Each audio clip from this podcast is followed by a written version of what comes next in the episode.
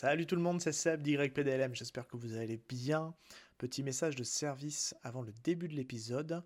Donc vous allez écouter une émission un peu spéciale euh, où on a pris énormément de plaisir à, enregistrer avec Val, avec Kevin de Manga.io, directeur éditorial chez Manga.io. Juste pour vous dire, restez bien jusqu'à la fin de l'épisode. Une petite surprise se cache après le générique. Allez, bon épisode à vous.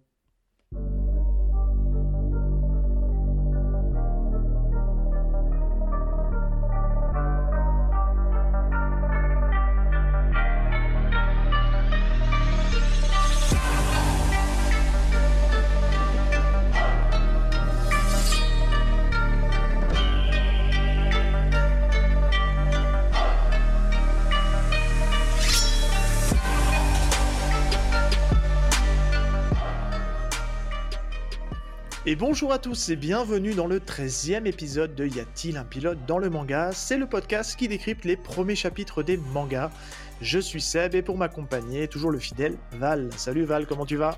Salut Seb, ça va, ça va au top. Très content euh, de cet épisode-là. J'ai hâte que tu présentes notre invité. Eh bien oui, on a la chance d'avoir euh, Kevin de chez Manga.io qui, qui a accepté notre invitation. Salut Kevin, comment ça va? Salut, merci les gars de m'accueillir euh, bah, dans, ce podcast, dans ce podcast, pardon, excusez-moi. J'ai hâte de parler avec vous un petit peu de, manga et voir euh, si euh, vous connaissez un petit peu d'où je viens. Ouais, un petit peu, un petit peu. Mais en tout cas, merci à toi d'être venu. si tu le veux bien, on va, on va commencer dans un premier temps par, par discuter un petit peu avec toi, faire connaissance avec toi, que tu nous parles aussi de Manga.io. Et ensuite, eh, on s'attaquera, euh, on va laisser un peu de suspense, même si les gens l'ont vu dans le titre de l'épisode, on s'attaquera à une œuvre que tu as choisie et on regardera ensemble le premier chapitre de cette œuvre. Est-ce que ça te va? Parfaitement, parfaitement. Eh bien écoute, si tu veux bien, on va se lancer. Donc déjà, on va commencer. Bah, dis-nous qui tu es. Qu'est-ce que tu fais dans la vie? Alors du coup, moi je suis responsable éditorial de manga.io. Manga.io, Mangazio, je, tiens à préciser Mangayo avec un S. Hein, euh, euh, l'erreur n'est pas à commettre. Euh, Mangayo qui est la première plateforme 100% dédiée au manga et 100% légale. Sur la plateforme pour 6,90€ par mois, vous pouvez retrouver presque une centaine de titres différents issus d'une dizaine d'éditeurs. L'idée c'est de retrouver une sorte de Netflix du manga en fait pour relire vos séries euh, ça se lit aussi bien sur tablette, sur téléphone euh, que sur ordinateur. Euh, on a mis en place plusieurs modes de lecture pour adapter un petit peu aux besoins des gens. Donc, du coup, il y a un mode du coup en pellicule de manière infinie qui vous permet de, lire en toute continuité votre manga ou de manière verticale du coup, hein, vous scrollez un peu comme comme sur les webtoons. Aujourd'hui, on a, comme je vous disais, il y a une une, dizaine d'éditeurs en fait qui nous ont rejoints. Hein. On parle de Blackbox, Mao, euh, Maned, Nazca, euh, euh, Akata, Kotoji et plus récemment aussi Kiyun et Kana hein, qui nous a rejoint tout récemment avec notamment le titre Assassination Classroom dont on parlera un peu plus tard. voilà, c'est une toute jeune plateforme. Hein. On existe depuis depuis un peu moins de deux ans. Nous, notre but, c'est vraiment de légitimer un peu la consommation de manga numérique hein, qui, euh, qui, peine finalement à, trouver sa place euh, sur le marché du manga aujourd'hui. Il hein. faut savoir quand même qu'au Japon, le, manga représente euh, la moitié du chiffre d'affaires des mangas. Le, numérique, dire le numérique. le numérique, le numérique représente plus de 50% du chiffre d'affaires des mangas, alors qu'en France, en fait, ça doit toucher peut-être 2%, je pense, un truc comme ça. Euh, on, en est très très loin. Aujourd'hui, il n'y a pas d'offre euh, vraiment légale qui existait. Hein. Il y a toujours la possibilité de passer sur des marketplaces pour acheter euh, vos mangas en fait en version numérique, mais avec un prix qui est quand même très proche de celui en version papier. Papier, ouais. C'est un peu moins cher quand même hein, malgré tout, hein, parce que moi je sais que j'achète sur notamment sur Play Livre avec ma tablette, et en général on est 1 à 2 euros moins cher que le, que le manga papier. En effet, mais du coup, en fait, tu te retrouves quand même sur quelque chose qui concurrence pas mal le marché papier, étant donné que le prix est assez similaire. Tout et à fait. Soit, en fait, pour 2 euros de plus, bah, tu as le tome qui est pour toi et que personne ne t'enlèvera. Euh, sur le numérique, il y a toujours un petit peu, euh, enfin voilà, on est toujours dans des belles mutissements. C'est pas vraiment, en fait, ce qu'il advient des œuvres euh, in fine. nous, le but, c'est de vous proposer finalement une sélection de mangas, en fait, que vous pouvez lire de manière illimitée sur notre plateforme et, bah, et tout ça en fait justement pour un manga par mois, tout simplement. on a aussi en volonté en fait nous d'agrandir et d'apporter de nouvelles choses aussi sur la manière de, concevoir le manga à l'heure actuelle, donc euh, éventuellement euh, proposer des séries en, en simultrade. Euh, ça, c'est un projet qu'on aimerait bien mener courant de l'année. on aimerait bien aussi proposer en fait des magazines numériques un peu à, l'instar en fait des, des, magazines japonais où le public aurait le choix de voir ou pas continuer ces œuvres-là et d'aider aussi la création française. Ah, super. parce que étant donné qu'on est, est, quand même le deuxième consommateur de manga au monde après le Japon. Hein. Deuxième ou troisième, hein, je ne sais plus vraiment. je crois qu'on vient de passer troisième, mais bon, on est deuxième. Je pense qu'on n'est pas très très. Enfin voilà, ça se joue. Euh, en tout cas, nous, ça fait quand même 30 euh, ans que le manga il est présent en France, hein, contrairement euh, aux États-Unis où c'est quand même beaucoup plus récent. Ils sont plus nombreux aussi, hein, c'est ça. Aussi, tout à fait. Deuxième, troisième, mais avec 70 millions d'habitants. Ouais. ils en ont 500, donc bon. Mais, mais du coup, voilà, et, et aujourd'hui, bah, en fait, je pense que vous êtes comme moi, hein, vous avez grandi avec, euh, avec les mangas et donc du coup, bah, il y en a beaucoup d'entre nous qui, ont, qui ont, voulu en faire leur métier et qui aujourd'hui en fait euh, bah, font tout ce qu'ils peuvent pour, euh, pour travailler, mais c'est pas forcément évident. le monde de l'édition, c'est quand même un milieu. Ah, c'est un monde injuste, hein. c'est le monde impitoyable de l'édition, on peut l'appeler comme ça. Hein. C'est pour ça qu'en fait les solutions numériques sont, sont là en fait pour, pour aider les jeunes créations justement à trouver finalement quelque, quelque chose qui leur permet d'avoir un lien avec le public, euh, qui permet de faire découvrir leurs œuvres. Et si ça marche, bien évidemment, en fait, de, continuer dans ce sens-là.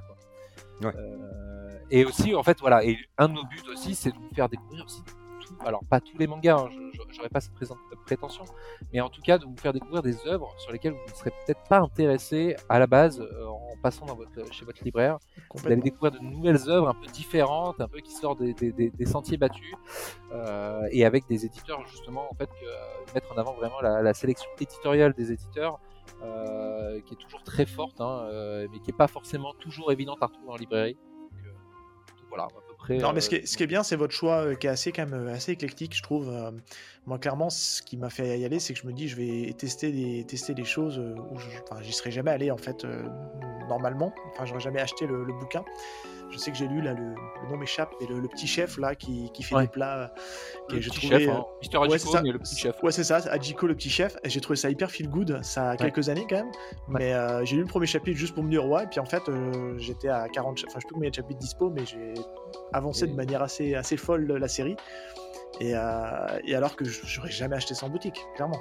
Mais euh, je trouve ça que c'est cool pour ça d'ailleurs comme beaucoup, hein, on a aussi, euh, enfin, il y, a beaucoup de gens qui reviennent vers nous en fait pour nous dire que, par exemple, ils ont découvert le manga All Boy. ils connaissaient vachement le film de, de Park Chan qui, qui, est passé. Ah bah voilà. Bah, c'est le, cas de Seb. Hein. C'est pas, euh, c'est pas, pas, très radiophonique ce que je viens de faire parce qu'on est, on est en visio avec la caméra, mais je faisais des signes pour me montrer. All Boy, moi, ça a été un énorme coup de cœur. Je, je crois que c'est, je l'ai binge ridé, je sais pas si on peut le dire, ça se dit, mais en tout cas, euh, waouh, quelle claque. Et euh, j'étais content que tout soit dispo complètement d'intégral parce que j'ai pas pu m'arrêter en fait.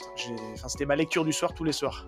Tu connaissais, tu connaissais le film quand même à la. Eh ben non, ah j'ai jamais voulu le regarder en fait. Pour une raison très ah. simple, c'est que alors c'est très psychorigide. D'habitude ça me le fait pas, mais j'ai toujours voulu voir en fait euh, l'adaptation avant. Je savais que c'était une adaptation.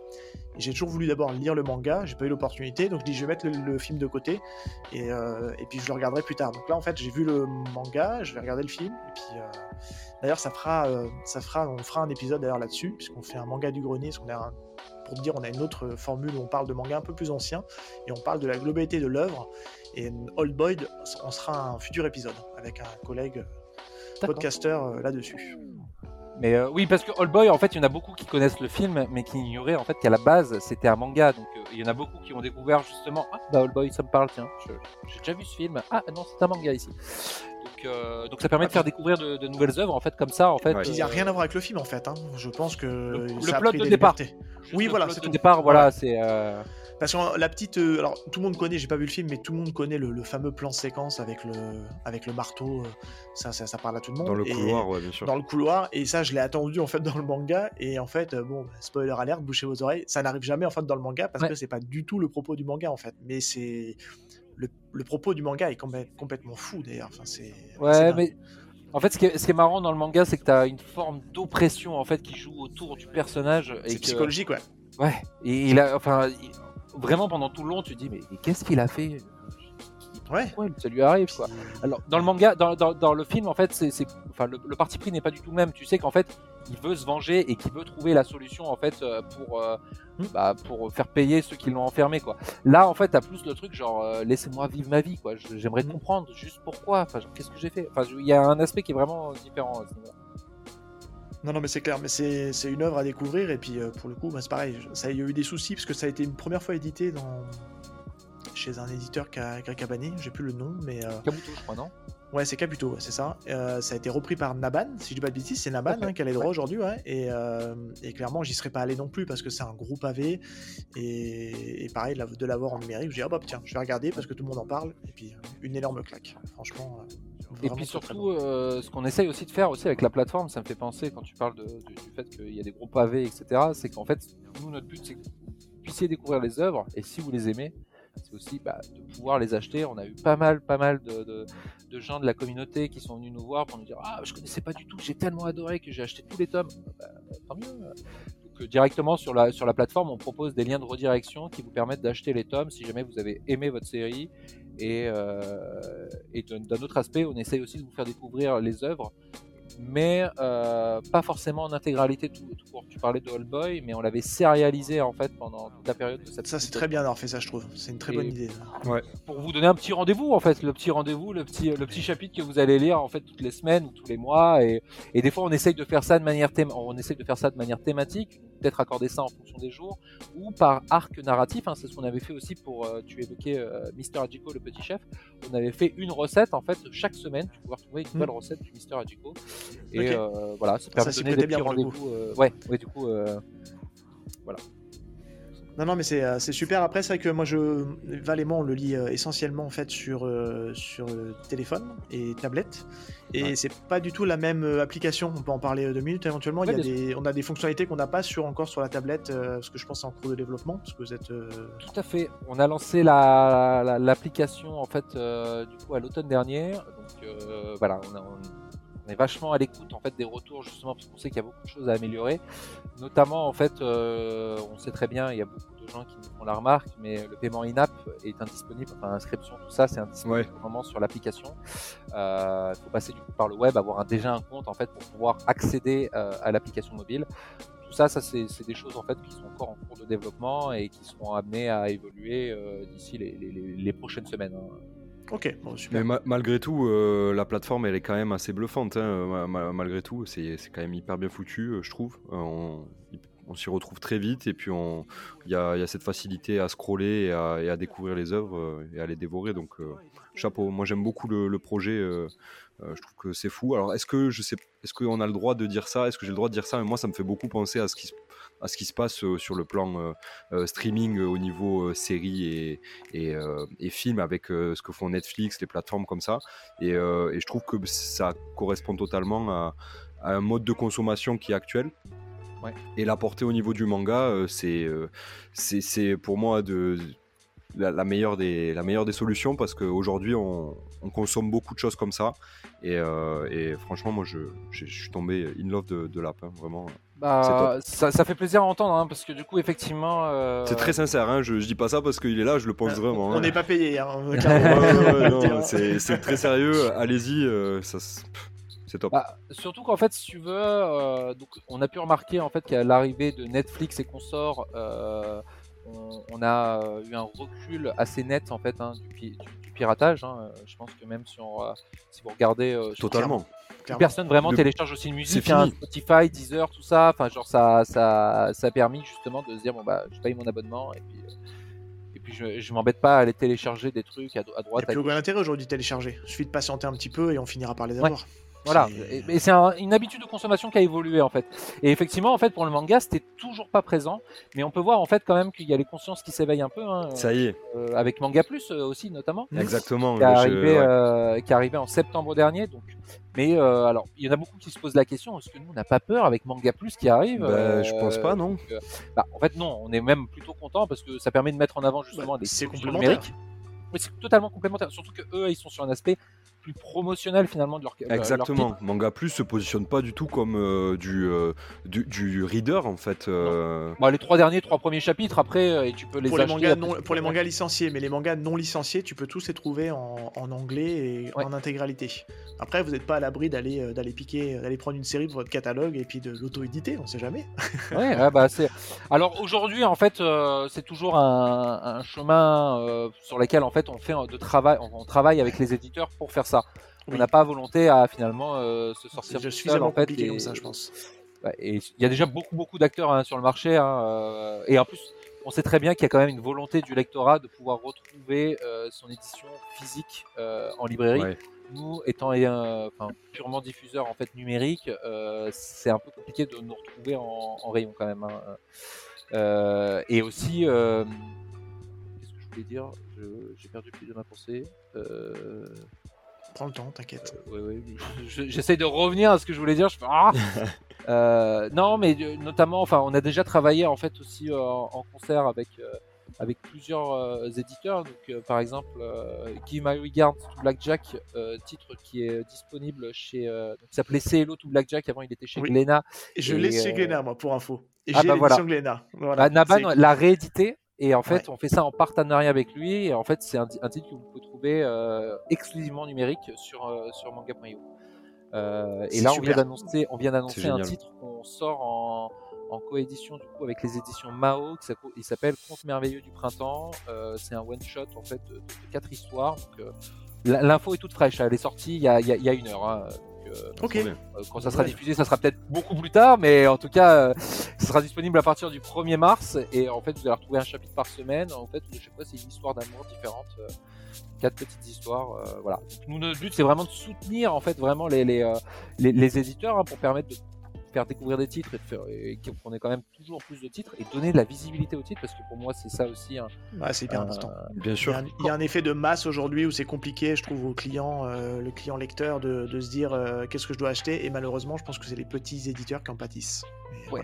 Bah après c'est la place que tu as finalement en fait dans, euh, dans les rayons en fait et, et combien combien d'exemplaires tu peux tu peux finalement être imprimé. Forcément, hein, One Piece, euh, on prend de la place. pas trop de difficultés pour le trouver. Hein. Euh, par contre, certains titres, c'est plus compliqué quoi d'un coup.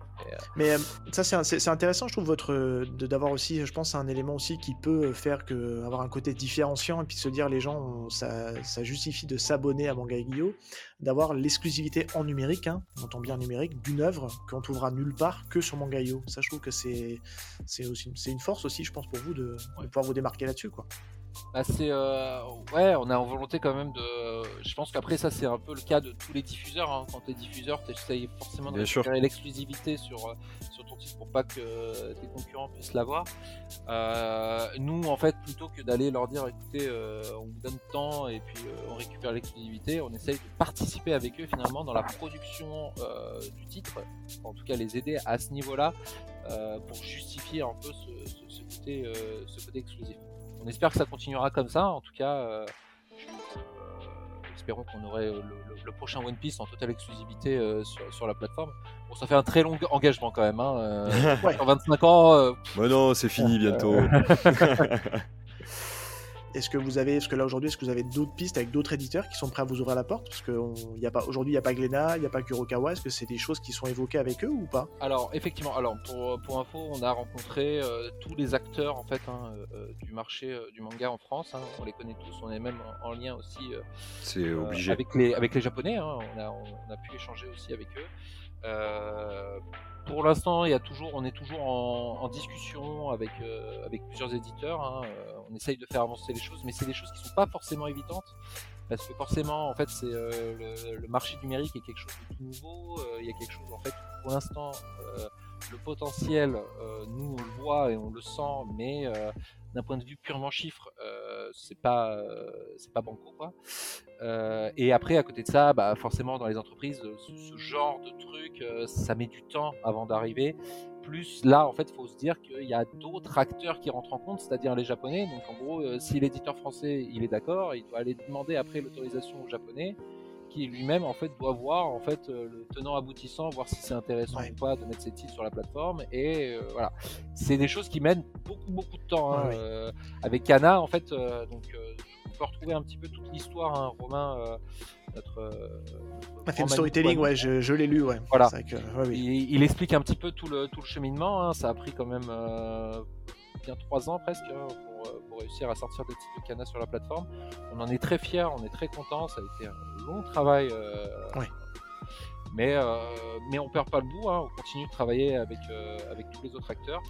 Je pense que c'est pas impossible que ça serait plus simple hein, si on était Netflix et qu'on pouvait mettre un chèque à chaque fois très très haut pour, convaincre tout le monde. nous, en fait, c'est surtout notre, notre approche qu'on essaye de valoriser et l'expérience qu'on essaye de créer avec les utilisateurs pour valoriser les titres, euh, on essaie de mettre au centre de la table, qui est euh, une dimension en fait que je pense qu'il faut vraiment pas perdre. Hein. Euh, c'est l'œuvre et son auteur finalement qui sont importants et plus, que, plus, que, le reste. C'est ça qui est vendeur hein, dans tous les cas. Hein. Mm. C'est pas l'édition, elle rentre dans un deuxième dans un deuxième dans un deuxième temps, mais on lit un manga pour son auteur et pour et pour l'histoire qu'il raconte. Donc.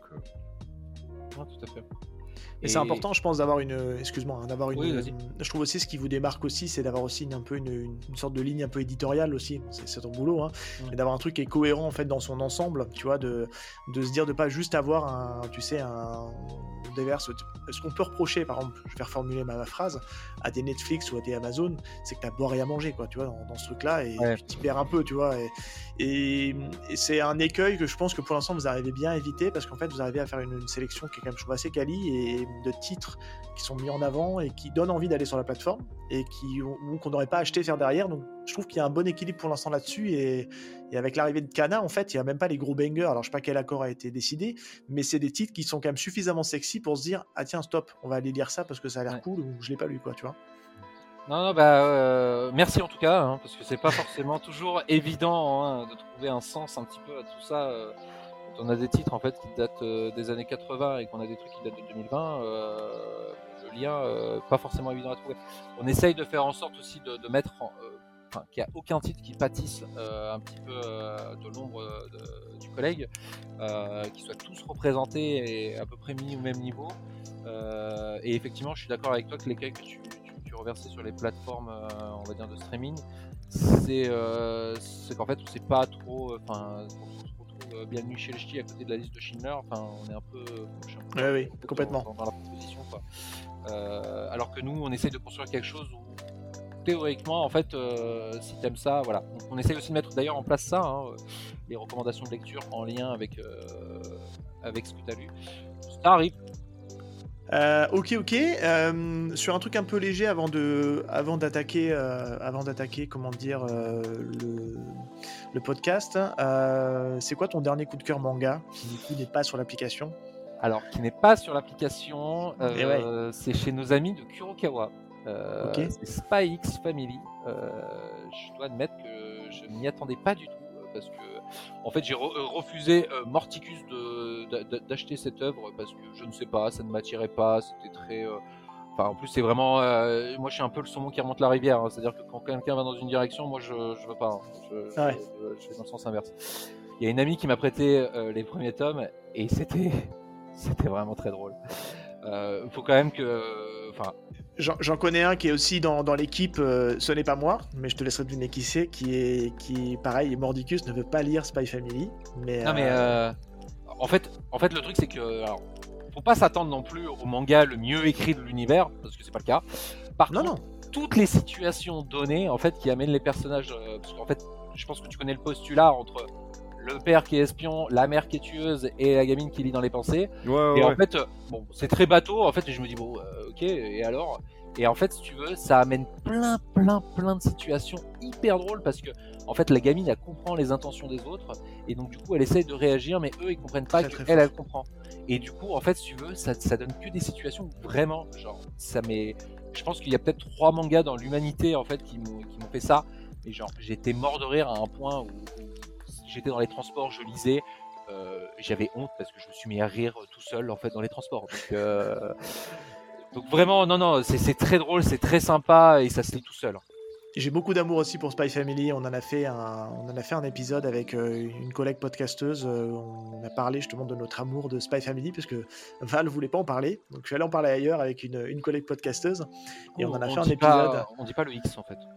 Mais alors, ouais, alors, j'ai tendance à dire Spy X Family, mais en fait, on m'a tapé sur les doigts parce que a- il y a le même souci avec Hunter X Hunter. Apparemment, le X ne se dit pas non plus. Non, non, alors, euh, attention, euh, non, non, euh, ça. Est-ce que c'est un vrai débat? débat, moi. je- Hein? Hunter X Hunter, il y a le X, je lis le X.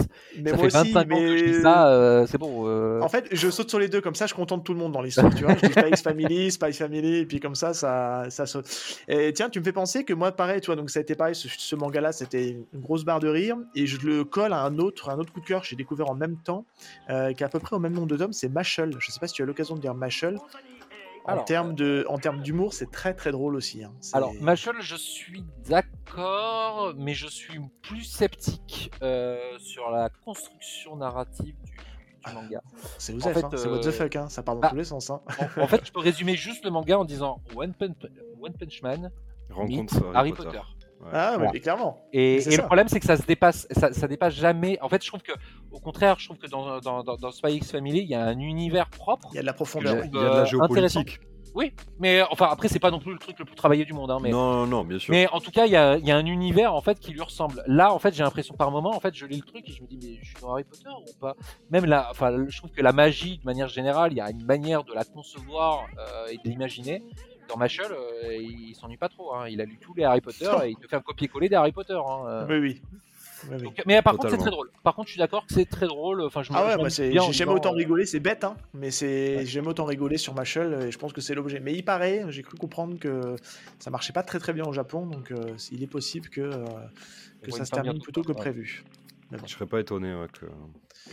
C'est à un moment donné, il- s'il manque un peu de profondeur, ça, ça risque de aussi lasser assez vite les Japonais, parce que nous on parle de manga qui se noient dans la masse. Je pense que eux, ils ont ils ont une quantité de manga qui sort euh, toutes les semaines. Je pense que là, ça va être encore plus dur le marché du manga là-bas. hein. Ça, je... ça, ça, c'est certain. Mais après, Ouais. quand on voit les ventes aussi. euh, enfin, Ah, c'est- quand- Colossal. Ah ouais. C'est stratosphérique. hein, Quand Demon Slayer se vend finalement. euh, euh, juste Demon Slayer se vend à peu près à la. enfin, en France, on vend le double de Demon Slayer, mais sur tout le manga. Alors que eux, c'est juste un manga qui se vend à ce, à- à ce niveau-là, en fait, euh, au Japon. quoi. C'est ça. C'est incroyable. 25 millions, je crois, les ventes globales au Japon, il me semble, Demon Slayer, sur l'année euh, 2021. Alors, je Je me rappelle plus du- des chiffres, je t'avoue, sur le 2021. J'avais le 2020 en tête. Je sais que c'est- on était à. Moi, le truc qui m'avait étonné, c'est quand j'avais vu, ouais, c'était ça, c'était en 2020. euh, One Piece qui était troisième avec euh, genre 7 millions et Demon Slayer qui était premier avec 82 millions. Ben voilà, c'est ça. C'est, on est plus à 80, euh, autour de 80, Ouais. je crois, hein, sur Demon Ouais. Slayer. hein. Je me rappelle plus trop. Mais... Sûrement, ouais. Je... C'est peut-être pas 25 millions, mais c'est peut-être 50. Mais bref. Ouais, c'est c'est quand même énorme. hein, C'est énorme. euh, C'est énorme, et c'est quelque chose. Alors, en France. Hein, euh. Ouais, et puis tu vois, c'est quelque chose que je trouve qui est euh, assez étonnant d'ailleurs, parce que, euh, qu'on se le dise, hein, moi, Demon Slayer, j'ai j'ai apprécié la lecture de Demon Slayer, mais c'est qualitativement, c'est pas le meilleur manga de l'année non plus, tu vois. Il y a des choses des fois qui sont. C'est- Alors en fait, il y a, je trouve qu'au Japon, il y a vraiment cet effet euh, de promotion des mangas qui se passe par l'animé. En fait, à chaque fois qu'un anime, enfin qu'un manga est adapté en animé, finalement, on fait la promotion des mangas qui se vendent. Mm. En France, c'est pas trop le cas. hein. Euh, la- L'animé peut être hyper populaire, ça veut pas dire. Alors, bah, ça aide quand même. Hein, faut, faut quand même pas se leurrer. Mais c'est beaucoup moins promotionnel. Là- là- Là-bas, c'est vraiment pensé comme ça. Et d'ailleurs, je, je trouve ça très cool parce que c'est toujours le manga qui est, euh, qui est au centre de tout. Hein. Euh, C'est pas l'animé. On adapte en animé et finalement l'animé devient plus important. Non, en fait, euh, même quand on prend un truc comme l'attaque des Titans, euh, qui est quand même euh, un, phénomène. hein, L'animé est quand même un phénomène absolu. Enfin, j'ai l'impression de retrouver Game of Thrones, mais version manga en fait, hein, pour le Clairement. événement. Mais là où Game of Thrones, par exemple, quand ça a été adapté en série, en fait, c'était la série qui était vachement mis en avant et finalement les livres. Je pense que ça se vendait quand même, hein, mais c'était euh, Oui. pas trop ça en fait qui La série intéressait a les pris le gens. pas hein. sur, le manga- sur le livre, ouais, ça. tout à fait, ouais. Alors que ouais. le manga, en fait, de l'attaque des Titans, il a toujours été euh, au top, quoi. C'est ça qu'on valorise, quoi. Puis la série est très fidèle hein, aussi, donc euh, les gens Ouais. ne sont, sont pas déçus quand ils vont lire le manga en fait. euh. Ouais. Mais il y a surtout un autre point, c'est que le manga aujourd'hui, si le manga ne marche pas au Japon, il n'a pas d'animé en fait. Donc il faut d'abord que le manga soit très fort pour avoir son adaptation en animé, et c'est un peu le graal du manga. Donc euh, clairement, euh, c'est Après, ouais. c'est un effet boule de neige après. Y a- je pense qu'il y a un peu de spec, de spéculation et qu'il y a des, euh, des, des trucs qui sortent, euh, comme je pense à Jujutsu Kaisen. Je pense que c'était pas aussi populaire euh, au moment où le premier animé est sorti et que ça a fait un boom, euh, par contre, euh, énorme euh, avec euh, justement euh, l'animé, quoi, mondialement. Après, t'as des, des trucs euh, comme Kingdom où c'est adapté en, animé et puis finalement Oui. on regrette que c'est adapté en animé. Euh, N'en parlons pas. Euh, Ouais. Enfin, apparemment, ça s'améliore à la saison 3. hein, mais- Ouais, saison 3, ça, apparemment, ça, ils arrêtent les conneries, mais ouais. Mais ils ont changé de. Ils ont changé de. De comment dire de. De des DA? designers. Ouais, de DA, je crois, non? Ils ont Mais pas changé. ouais, non, en fait, je crois qu'ils ont voulu essayer de partir en tru- euh, dans un truc un peu 3D et, euh, et puis ils ont vu qu'en fait ça marchait pas trop, quoi, euh, trop bien, quoi. Et ils sont retournés à un truc un peu plus classique, quoi, une animation classique. Eh ben, on a fait à peu près le tour, je pense, sur, euh, sur la prise de connaissance. Si tu avais peut-être des choses à rajouter, peut-être Kevin, éventuellement? Bah, écoute, euh, venez, euh, ve- venez tous vous inscrire sur, euh, sur mon gaillot. hein, je, Ouais. je- voilà, euh, je veux dire 6,90€ par mois. Vous avez une semaine, euh, une semaine d'essai, donc euh, voilà, vous pouvez voir si ça vous intéresse ou pas. Sachez quand même que si vous voulez dé- découvrir juste le début des séries, euh, vous pouvez le- les découvrir juste en, vous app- enfin, en créant un compte sans payer. En fait, vous pouvez lire le premier chapitre de la plupart des séries qu'on a, Ah. Euh, juste pour voilà, pour vous donner un petit peu envie. Euh, et puis, C'est euh, bien, c'est raccord avec l'émission. On, on parle que des premiers chapitres, nous. donc ah bah voilà. Euh, mais après voilà, à voir aussi. donc sachez quand même que nous on attend quand même beaucoup de soutien un petit peu de, de la communauté manga parce que c'est que comme ça en fait qu'on fera- qu'on arrivera à faire bouger les choses. Plus on aura de gens qui seront avec nous et qui nous soutiendront et qui pourront en fait un petit peu découvrir, enfin avoir une plateforme de manga légale et plus en fait les négociations avanceront dans le bon sens. quoi. Forcément, ouais. Si, la- si les- le public est là, euh, j'imagine que c'est peut-être un peu plus facile, quoi. Et on sait, on sait qu'il y a un besoin, qu'il y a un besoin qui est là aujourd'hui, qui est euh, aujourd'hui rempli par des plateformes illégales et, euh, et c'est hyper dommageable parce que bah, euh, déjà personne n'a envie d'avoir en fait euh, une publicité qui te demande d'agrandir ton sexe en parallèle de, de ta, de ta lecture de Machel. Hein, Ouais, euh, complètement. soyons honnêtes, hein. Bien sûr. Non, mais complètement. Euh, et aussi, euh, bah, euh, nous on fait une bonne rétribution aux, aux auteurs, donc euh, ça permet un petit peu d'équilibrer le tout, quoi. euh. Ouais, Et mais c'est si, je dis pas de bêtises, euh, Kevin, en plus, euh, euh, c'est ad- c'est adapté au pass culture, je crois, pour les plus Tout jeunes. à fait, tout à fait pour les plus jeunes, euh, ils peuvent bénéficier. En fait, on a une offre de 3 mois en fait euh, qui est éligible au Pass Culture. donc, C'est- euh, C'est magnifique. voilà, n'hésitez plus en fait euh, et rejoignez-nous euh, rapidement. Et vous pouvez même venir me parler en fait. euh, on a un Discord euh, sur lequel en fait tout le monde peut, peut se connecter. hein. Et pouvez même venir me parler pour voir en fait si je m'y connais un petit peu en manga ou pas, ou, euh, Oui. ou me demander des, des conseils. Je On répondrai. vous euh, mettra les liens euh, vers, bah, vers le, le- le- le site Mangayo et, et bien sûr le, Discord, tu nous, tu nous feras passer ça, Kevin, et on partagera ça sur nos réseaux. Ce que vous ne voyez pas, auditeur, euh, si vous voulez tester Kevin sur sa collection, euh, vous, vous le voyez pas, mais nous on le voit. Il a une collection quand même, on va dire, euh, loin d'être négligeable. On a la visu, nous, en ce moment, au moment où on lui parle. Donc vous pouvez y aller. hein. Je pense que On, monsieur. on a- pensait qu'il était dans une librairie. euh, Ah ouais, mais ouais. non. mais non, non, non, c'est chez lui. Non mais en plus, euh, enfin, je pars quand même euh, là- là-dessus, je pars quand même en sucette. hein. La semaine dernière, je me suis dit bon, vas-y, je vais commencer une nouvelle série. J'ai acheté deux tomes d'une série sur du volet qui s'appelle AQ. Oh merde. Euh, Ah. Voilà, voilà. Ah oui. je, je me suis engagé Ouais. sur euh, sur un truc euh, Euh, 48 Oh, tomes, je crois que c'est un truc comme ça. euh, quar- 45. Je crois que ça se terminait au 45. 45, ouais, c'est ça, ouais. Mais, euh, mais au même titre, hein, je me suis engagé sur Jojo, je me suis engagé sur One Piece, Oh. je suis sur Kingdom, euh, sur. Oh, malheureux. Enfin, voilà, je, je- je les ai- Voilà. Plus c'est long, Ouais. c'est bon. Hein. Une... Ouais, c'est ça. C'est pas les plus courtes, on va dire. c'est pas les plus courtes. bon, bah parfait. Et ben écoute, on va, on va rentrer dans le vif du sujet. On va rappeler rapidement le concept euh, du podcast pour ceux pour qui ça serait le premier épisode. Le concept, c'est qu'on regarde ensemble le premier chapitre d'un manga afin de le décrypter, d'échanger, de donner son avis euh, sur, euh, sur ce manga. Et aujourd'hui, on va vous parler donc de Assassination Classroom, manga choisi par Kevin de Manga.io. Allez, c'est parti. 青春サ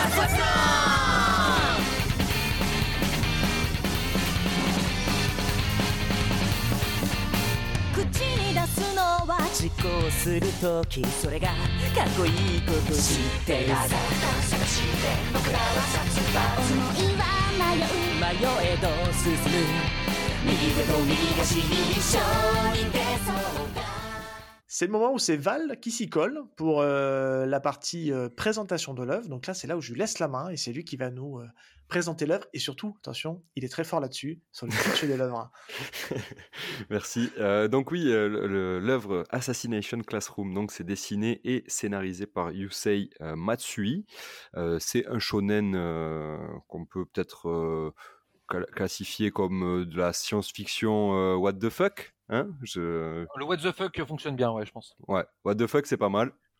Du high concept, euh, comme on en a déjà fait dans, dans, euh, dans YPDLM. C'est euh, c'est prépublié euh, entre juillet 2012 et mars 2016. euh, et c'est euh, un Alors, dans le manga wiki, qui est Weekly Shonen Jump, hein. c'est quand je dis Ah, prépublié, je l'ai pas précisé, c'était dans le, dans le Jump, hein, euh, on, on- on s'en doutait, euh, comme beaucoup. et euh, c'est complet en 21 tomes. Euh, euh, sorti en France entre 2013 et 2018, je crois, chez Kana. Et euh, bien sûr, si on en parle, c'est parce que c'est aussi euh, dispo chez Manga.io. Euh, Tout donc à voilà. fait. Depuis euh, presque un mois, là, pour l'instant, il y a les euh, cinq premiers tomes qui sont disponibles et on retrouve en fait euh, un nouveau tome tous les mercredis. C'est ça. Parfait. Euh, et ensuite, euh, vous le savez, moi j'aime bien parler de ça. euh, on en parle à chaque fois. C'est euh, forcément l'animation. Et euh, on a euh, deux saisons de, de Assassination Classroom euh, euh, produites par le studio Lerche et qui sont disponibles sur euh, ADN et Netflix. Euh, voilà. D'ailleurs, vous les avez vus, vous avez, ouais, du coup, j'imagine que vous avez vu les animés. Hein. Faudra me dire si c'est euh, si c'est fidèle ou pas au manga d'ailleurs. Alors, euh, Seb, euh, je, peux- je vais répondre pour toi. Vas-y, réponds pour moi. Euh, donc Seb n'a pas vu l'animé, c'est sûr et certain. J'en mets ma main à couper. Et moi, j'ai, je, je, pour être très franc avec vous deux et avec tout le monde, j'ai commencé à regarder l'animé et je n'ai pas du tout aimé.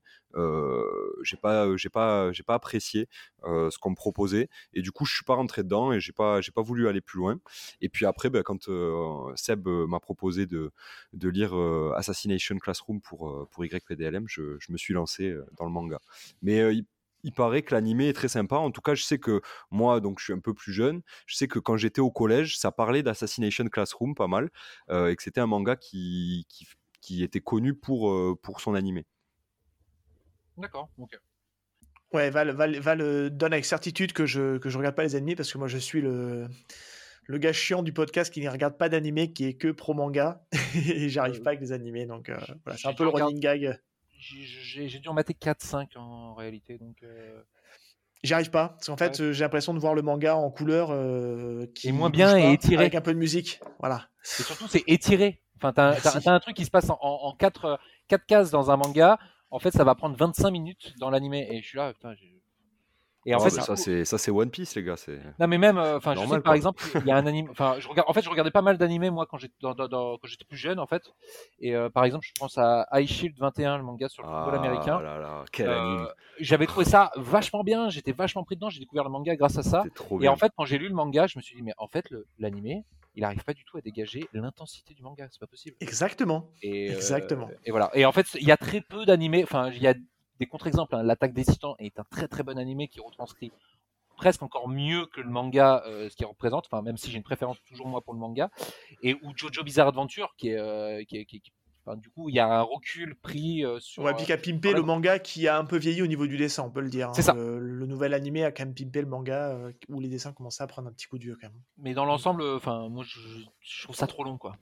Il y a, il y a des, je trouve que maintenant, euh, au niveau de l'animation, on, on arrive à avoir euh, une vraie direction artistique et euh, un respect un peu de, de l'œuvre.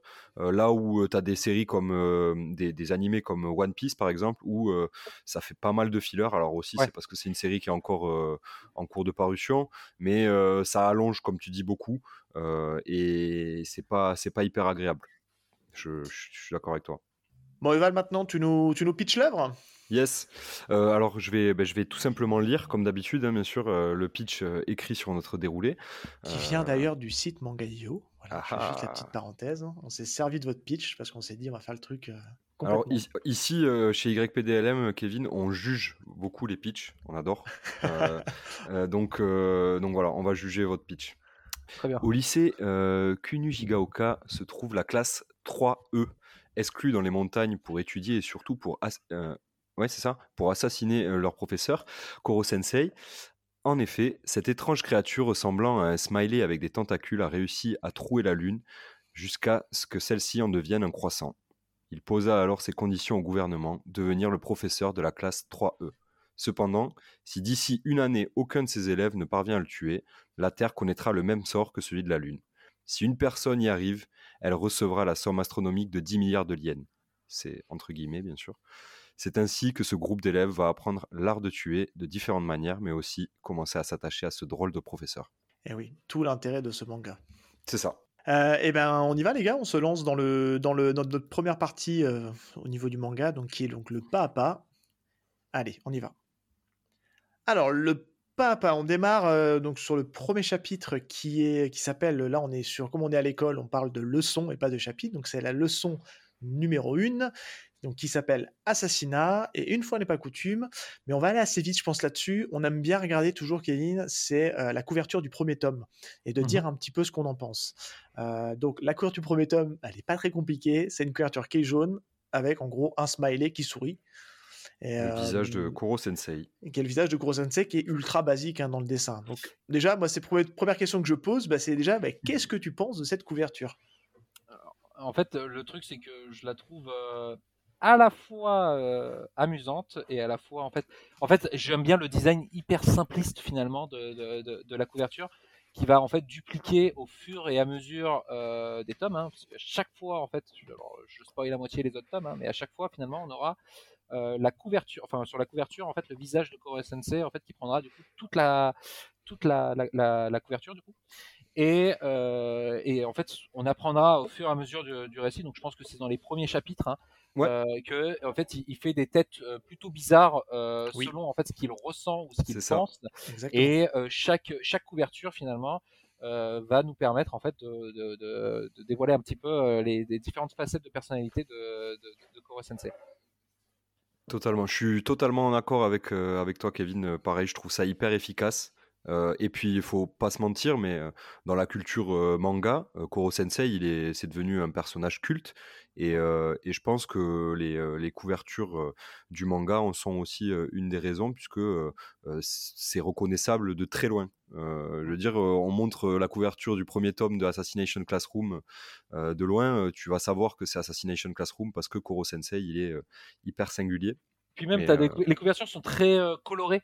En fait, Ouais. on a vachement de couleurs très vives. Et ce qui fait qu'en fait, quand tu te balades en rayon, en fait, ça te saute aux yeux en fait directement. Clairement, ouais.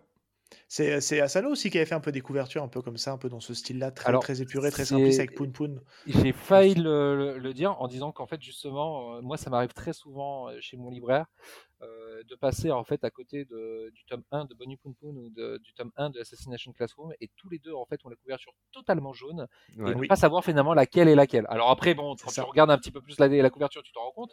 Mais sur Oui. le tranchant, en fait, je trouve que c'est. Et en plus, c'est le même éditeur euh, français, donc euh, ça aide pas. Euh, mais effectivement, Poon Poon euh, a des couvertures aussi très euh, très colorées. Et je pense que les tons en fait se terminent à peu près de la même manière que Assassination Classroom.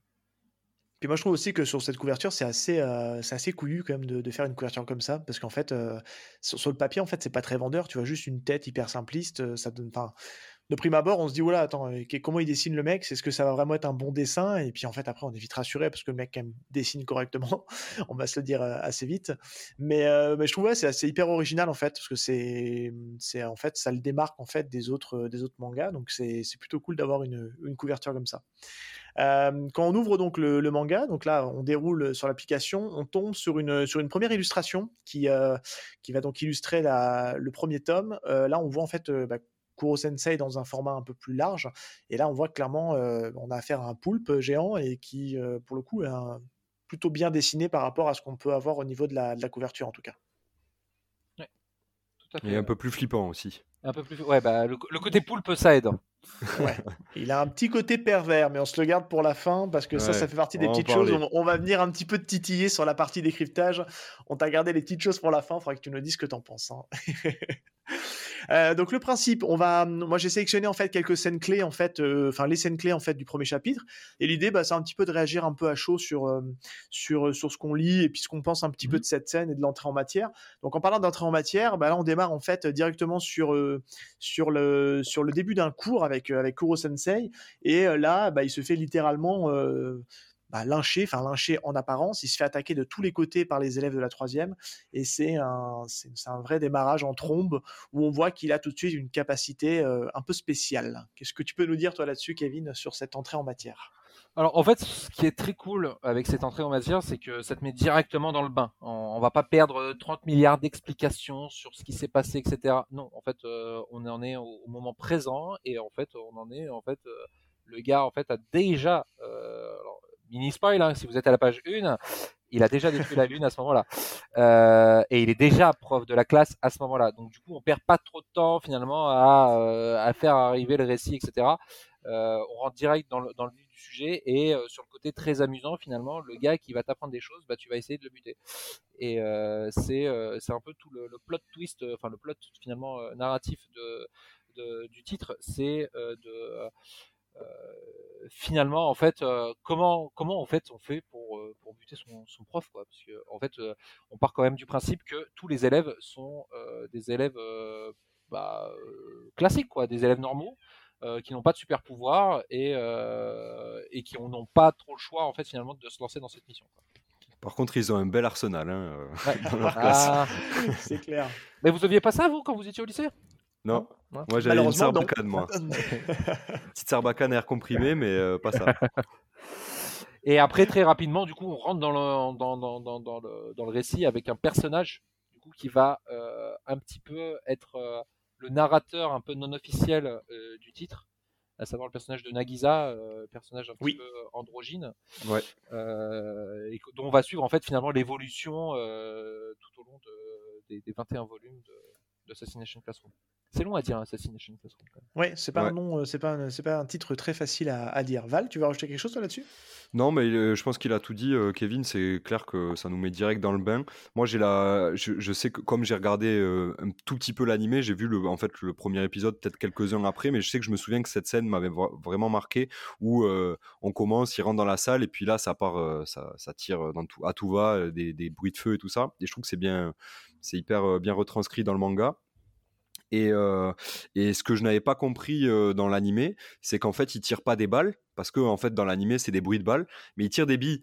Et, euh, et, et je trouve ça- et, et je trouve ouais, on le comprend beaucoup mieux en lisant le manga plutôt qu'au premier abord dans, dans l'anime.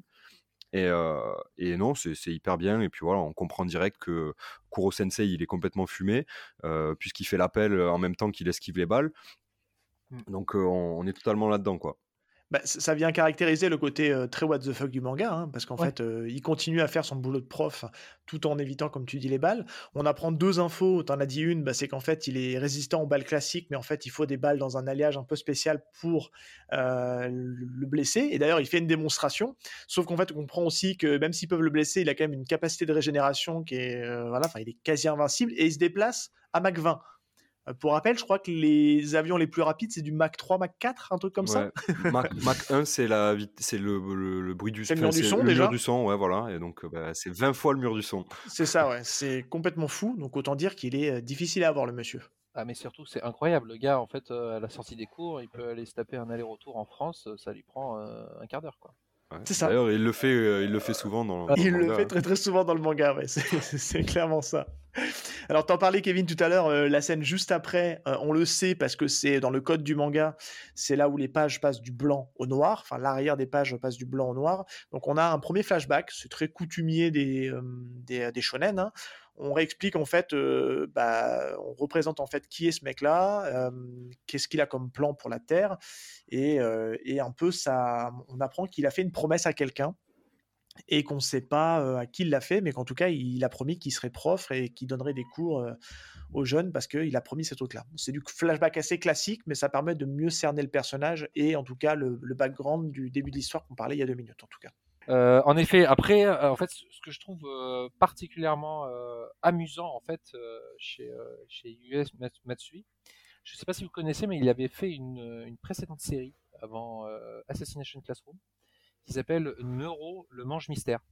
Et euh, une série qui est disponible en France chez, chez, euh, chez Glénat et qui a été aussi prépubliée dans le Weekly Shonen Jump.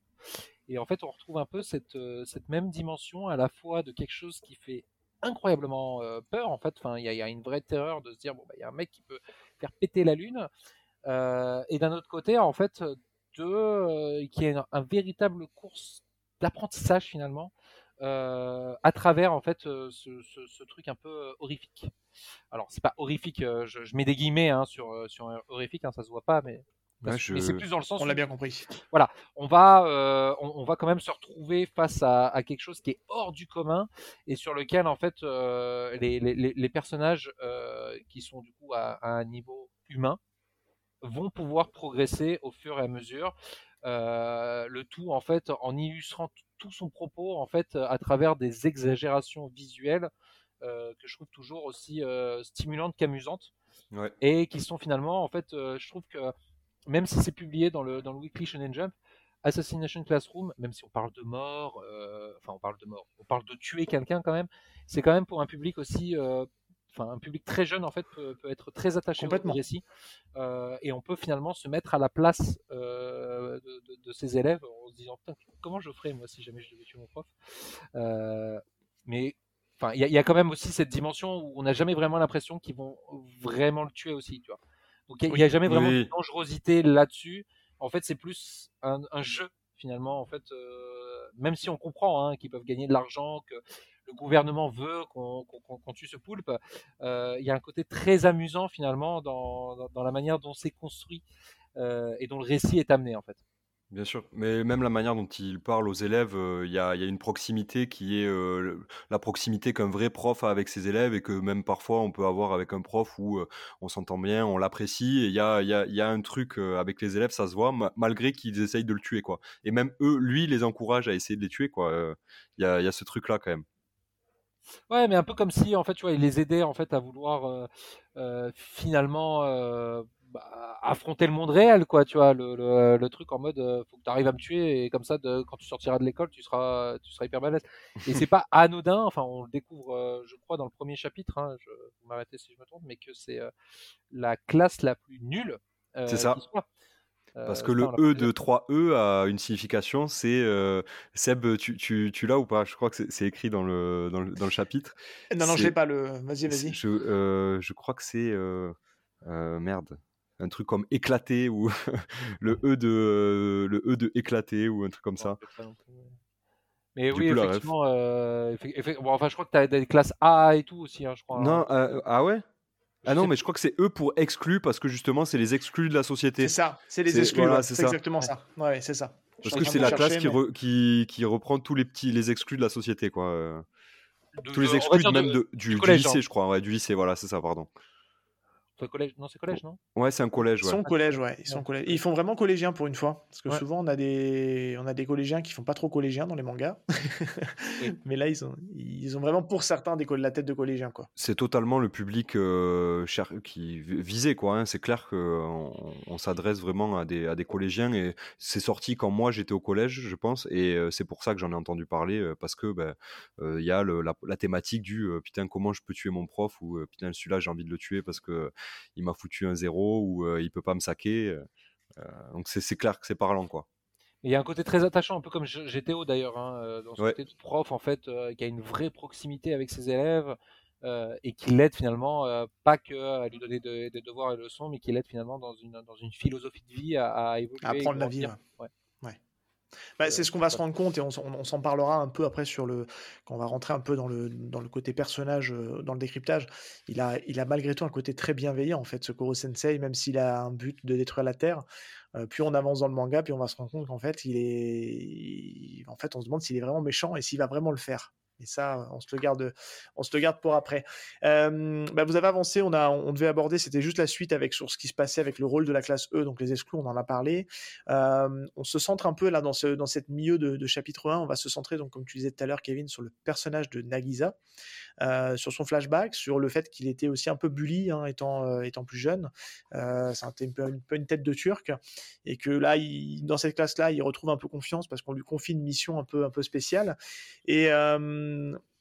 et c'est là qu'on va avoir affaire à la première, euh, je trouve un peu le, côté euh, euh, le côté un peu bienveillant de Kuro Sensei, parce qu'en fait, il va y avoir une tentative, on va dire, d'agression sur, sur Nagisa, avec les gens qui, vont le forcer un peu à faire quelque chose, et que lui, il n'a pas du tout envie, en fait.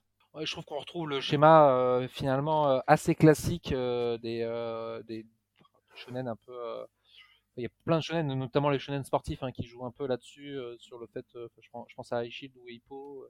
euh, Oui. on, Ouais. a, on- on a ce personnage en fait qui, qui va subir les primades et qui du coup va se révéler à travers, à travers finalement autre chose que ce qui lui était prévu. Et, et là justement ça passe par l'apprentissage du personnage de, de, de, de Koro Sensei. Euh, et qui donne finalement un but à ce personnage, euh, enfin au, personnage de Nagisa, euh, pour devenir une meilleure, enfin devenir une meilleure personne disons, ne plus accepter facilement ce, ce- cette exclusion, ce, fait d'être harcelé, etc. Et effectivement, c'est, enfin, ce que tu disais, hein, c'est, assez sympathique en fait. je trouve dès d'entrée de jeu en fait de, ressentir ça à travers le personnage. Clairement, ouais. Et euh, puis on, enfin, on apprend que le, le but de Nagisa, et puis ça va être ça, son, je pense, son, son fil rouge un peu dans le manga, c'est de, de trouver les faiblesses euh, de, de Kuro Sensei, de- d'étudier euh, Kuro Sensei pour mieux le tuer, quoi. Enfin, pour mieux le tuer, pour tout simplement trouver un moyen de le tuer puisqu'il est pratiquement invincible. Et, euh, et on va avoir euh, ce développement-là de, de Nagisa qui est, euh, c'est c'est pas, un- c'est un personnage euh, entre guillemets principal de shonen qui est pas, euh, je trouve, euh, commun. Qui est assez effacé quand même, moi je trouve. hein. Il est assez Ouais. effacé comme personnage. hein. C'est Il ça, parle pas il- beaucoup. il parle pas dessus, hein. beaucoup. Assez passif. hein. Et euh, ça dénote totalement de, des, des, des- des petits garçons qu'on peut avoir dans les, dans les shonen, notamment Neketsu, euh, mais pas que, euh, même dans les shonen de sport, ce genre de choses. Bah, rien, que- qu'à son design hein, déjà. hein. Enfin, on- Ouais, au début, euh, on- enfin, alors spoil alerte, c'est un garçon, mais en fait, euh, on se pose quand même la question pendant un Oui. moment de savoir, euh, voilà, on est un peu dans le style Kurapika, etc. Euh, on sait pas Ouais. vraiment garçon-fille dans, les, dans la classe. Puis Na- Et- Nagisa, je pense que c'est un nom aussi euh, euh, un peu versatile euh, ou non genré, à mon avis. Puisque moi, je pensais que Nagisa, c'était un, nom- un prénom féminin. Et il me semblait avoir vu des personnages féminins dans les, dans les mangas s'appeler Nagisa. Et donc, il joue là-dessus, cla- clairement. Et c'est hyper intéressant d'avoir ça dans, un, dans un shonen pour un personnage principal. Donc, moi, j'a- j'apprécie. Ce qui est intéressant avec ce personnage-là, moi je trouve qu'il va prendre de l'épaisseur en fait dans, le, dans un des premiers échanges un peu en dehors de la classe avec, euh, avec Kuro Sensei où, euh, il va lui expliquer que ce qui compte pour lui, en tout cas ce que Kuro Sensei compte pour lui, c'est qu'il doit prouver sa valeur. Et, euh, c'est à ce moment-là, en fait, et on avance dans le, dans le chapitre, que ça va déclencher en fait le flashback de Nagisa. Et on va apprendre en fait que son père est prof dans ce collège. Je sais pas si vous aviez relevé ça, si vous Ah vous non, souveniez de ce je- petit Ah élément. Euh, en fait, il est tellement mauvais à l'école en fait qu'il y, a y toute une case en fait où il explique à cause de toi, ma réputation d'enseignant en a pris un coup. La seule chose qui me réjouisse dans tout ça, c'est que je n'aurais pu avoir ta tête. Ah, je Et pensais pas que c'était son père. Et euh, ben si, et c'est pour ça qu'il se retrouve en fait dans cette euh, dans cette classe là, parce qu'en fait il, il a il doit il veut prouver sa valeur en essayant justement de tuer Kuro Sensei euh, comme tous les autres, mais parce que lui il a ce background avec son père justement qui lui met une certaine pression sociale, comme c'est souvent présent dans les mangas. hein. Il y a souvent la, la pression de la famille euh, qui vient euh, qui vient sur les épaules des, des différents personnages. J'essaie de retrouver le moment dans le chapitre, pardon. Du coup, ça Euh, m'a oui, pardon, intrigué. euh, page 30. Parfait. Ah ouais. Mais euh, on peut y passer, au- on peut passer au travers. hein. C'est clairement. Ouais, ouais, c'est- j'avoue que- C'est parce qu'on On, veut tellement savoir ce qui se en passe reparle pas après. trop, on en reparle pas trop en plus dans le manga derrière. euh, Non, non, Ouais, clairement pas. Et puis même les, bu- les, même les bullies du début, euh, il me semble, les trois mecs là qui mettent un peu la grosse pression à, Ils sont dans à la classe. Nagisa, non ils sont dans la classe, mais j'ai pas l'impression qu'on les revoit après. Si, si. Parce qu'on on les revoit? Ouais, ouais. Euh, Le, le personnage, enfin le, le personnage central qui justement euh, harcèle Ah oui, un- Voilà, a, a une importance en fait euh, dans le reste du récit au fur et à mesure. euh, d'accord. et il va pas, il va, il va pas mal évoluer justement. Ouais, voilà, d'accord. Parce qu'il était un peu effacé par, exemple, par les autres personnages. C'est vrai qu'il y a beaucoup de personnages, on peut vite s'y perdre aussi. euh.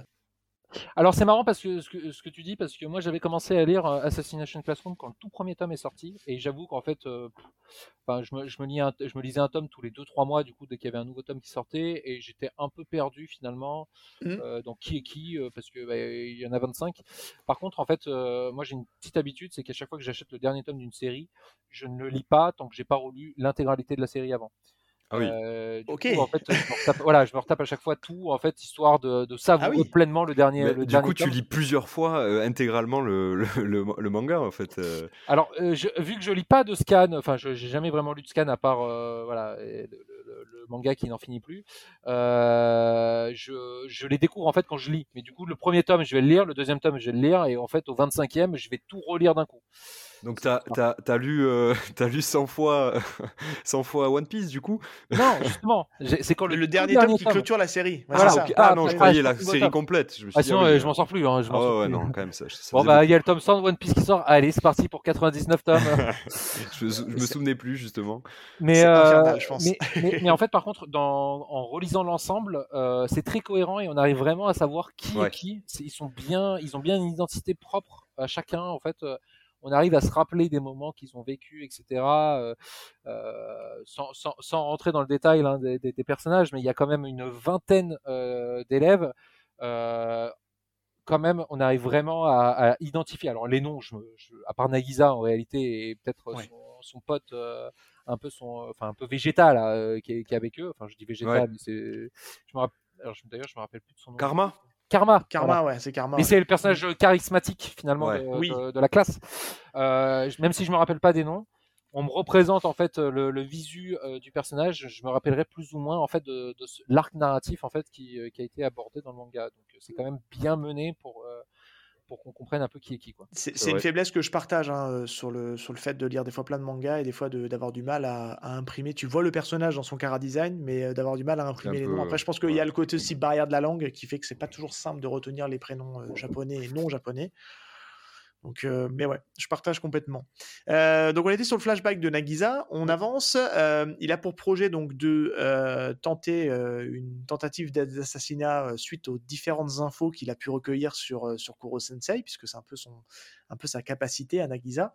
Et il va tenter, et sauf que il va pas passer loin, mais il va quand même avoir un échec. Et ce passage-là, je l'aime bien parce qu'on commence à voir d'autres traits de la personnalité de Kuro Sensei. Et c'est notamment ce que tu parlais tout à l'heure, Kevin, c'est qu'en fait, bah, c'est comme un smiley, il peut avoir des changements de smiley, donc il change de tête, il change de couleur. Et, euh, et il passe par, un, par une tête plutôt flippante. Tu parlais du côté Ouais. horreur, puisqu'on voit euh, la tête noire.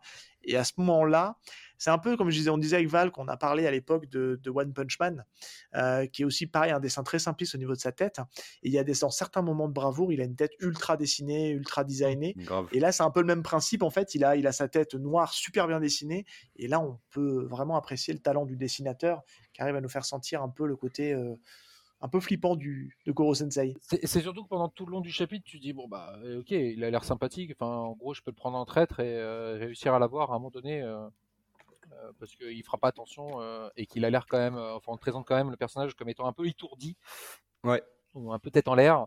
Et là, en fait, d'un coup, en fait, euh, on le voit bifurquer et, euh, et on se dit, en fait, euh, en fait, c'est ça qui est intéressant parce qu'on se dit, putain, ça y est, en fait, euh, il change de tête parce qu'il est complètement acculé et que, enfin, le gamin, il a réussi à l'acculer en fait à, à un tel point que Il ça, stresse ça très rend- rapidement d'ailleurs, hein. on le verra vite. hein. Il a Ouais. une capacité de la gestion du stress qui est très compliquée. Mais, euh, mais en fait, ce, ce que je trouve beau, c'est qu'il retourne ça. euh, Enfin, la, la seconde après, donc je spoil à moitié le chapitre. hein, je suis navré. hein, mais- Non, non, non, mais Euh, mais c'est surtout, c'est surtout que c'est parce que le, le personnage de Nagisa a réussi, a presque réussi à le tuer, mais en faisant euh, finalement fi de sa propre vie à lui. Euh, il a failli se sacrifier pour pouvoir tuer Koro Sensei euh, parce qu'il avait une, une ouverture à ce moment-là.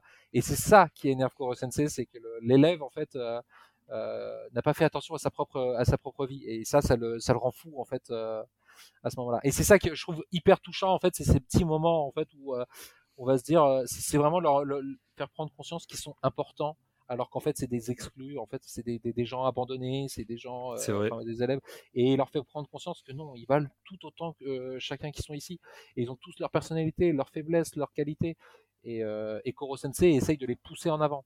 Alors après, on peut se poser quand même la question, et je trouve que c'est la question qui se dégage un petit peu quand euh, on, on lit le début du chapitre, c'est mais pourquoi et comment il a fait exploser cette lune, quoi? Et pourquoi il veut détruire la Terre, alors que le mec, il a l'air hyper sympa. quoi.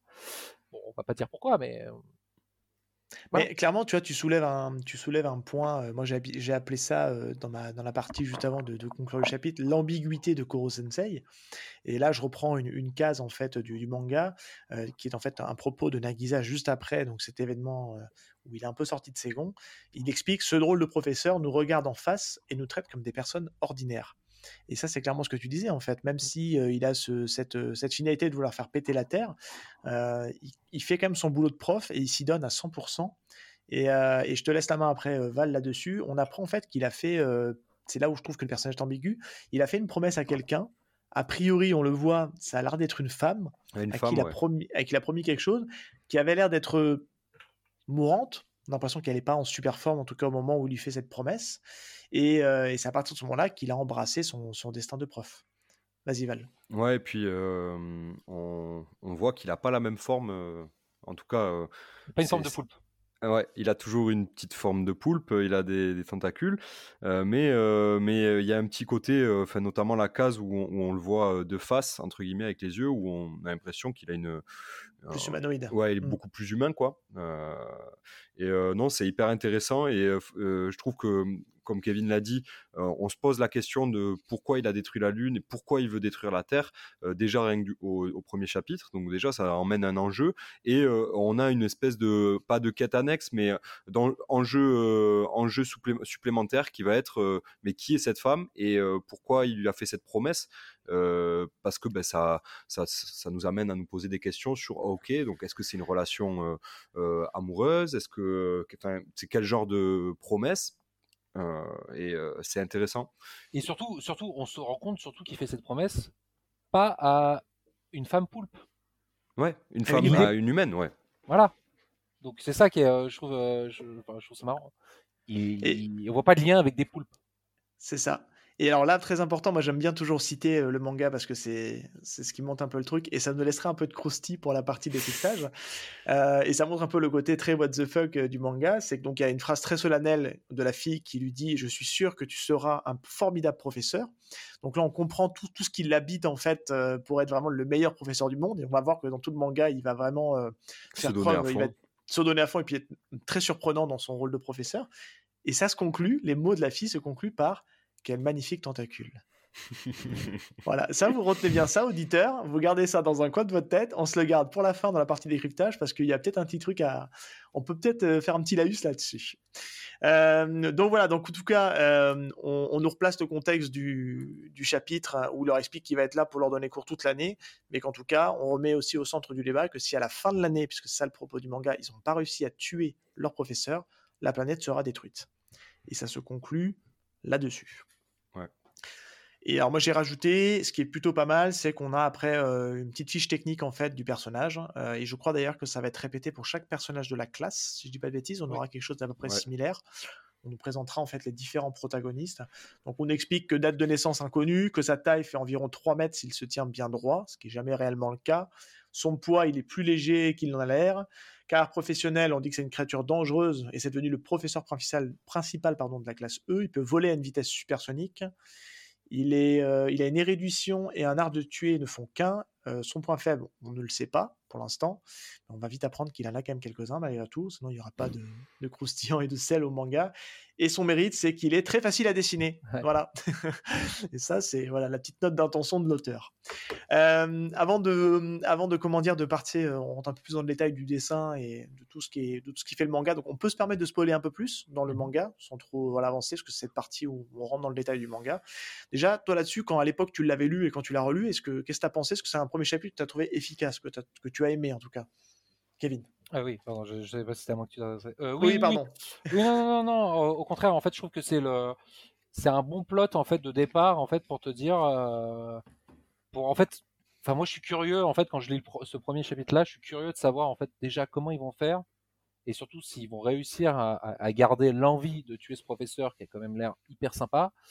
euh, et surtout de comprendre pourquoi en fait ce gars existe en fait pourquoi il a détruit la lune pourquoi il se déplace à Mach 20 en fait c'est que, que, que des interrogations que j'ai et, euh, et surtout en fait euh, bah, euh, pourquoi le gouvernement est d'accord de le laisser à la tête enfin d'élèves quoi tu vois Il y a Ouais, un truc complètement incohérent. Mais oui.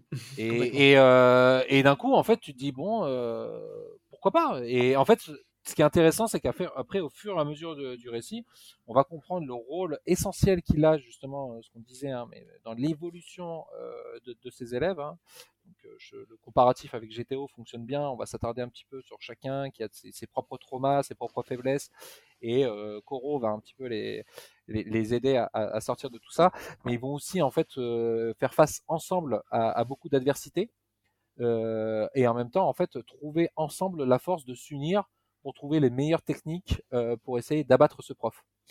Et euh, c'est toujours fait en fait finalement euh, dans un côté très amusant. hein. Les, les- Mhm. les personnages en fait ont l'air de, de vachement s'amuser alors qu'en fait ils préparent des pièges pour tuer quelqu'un.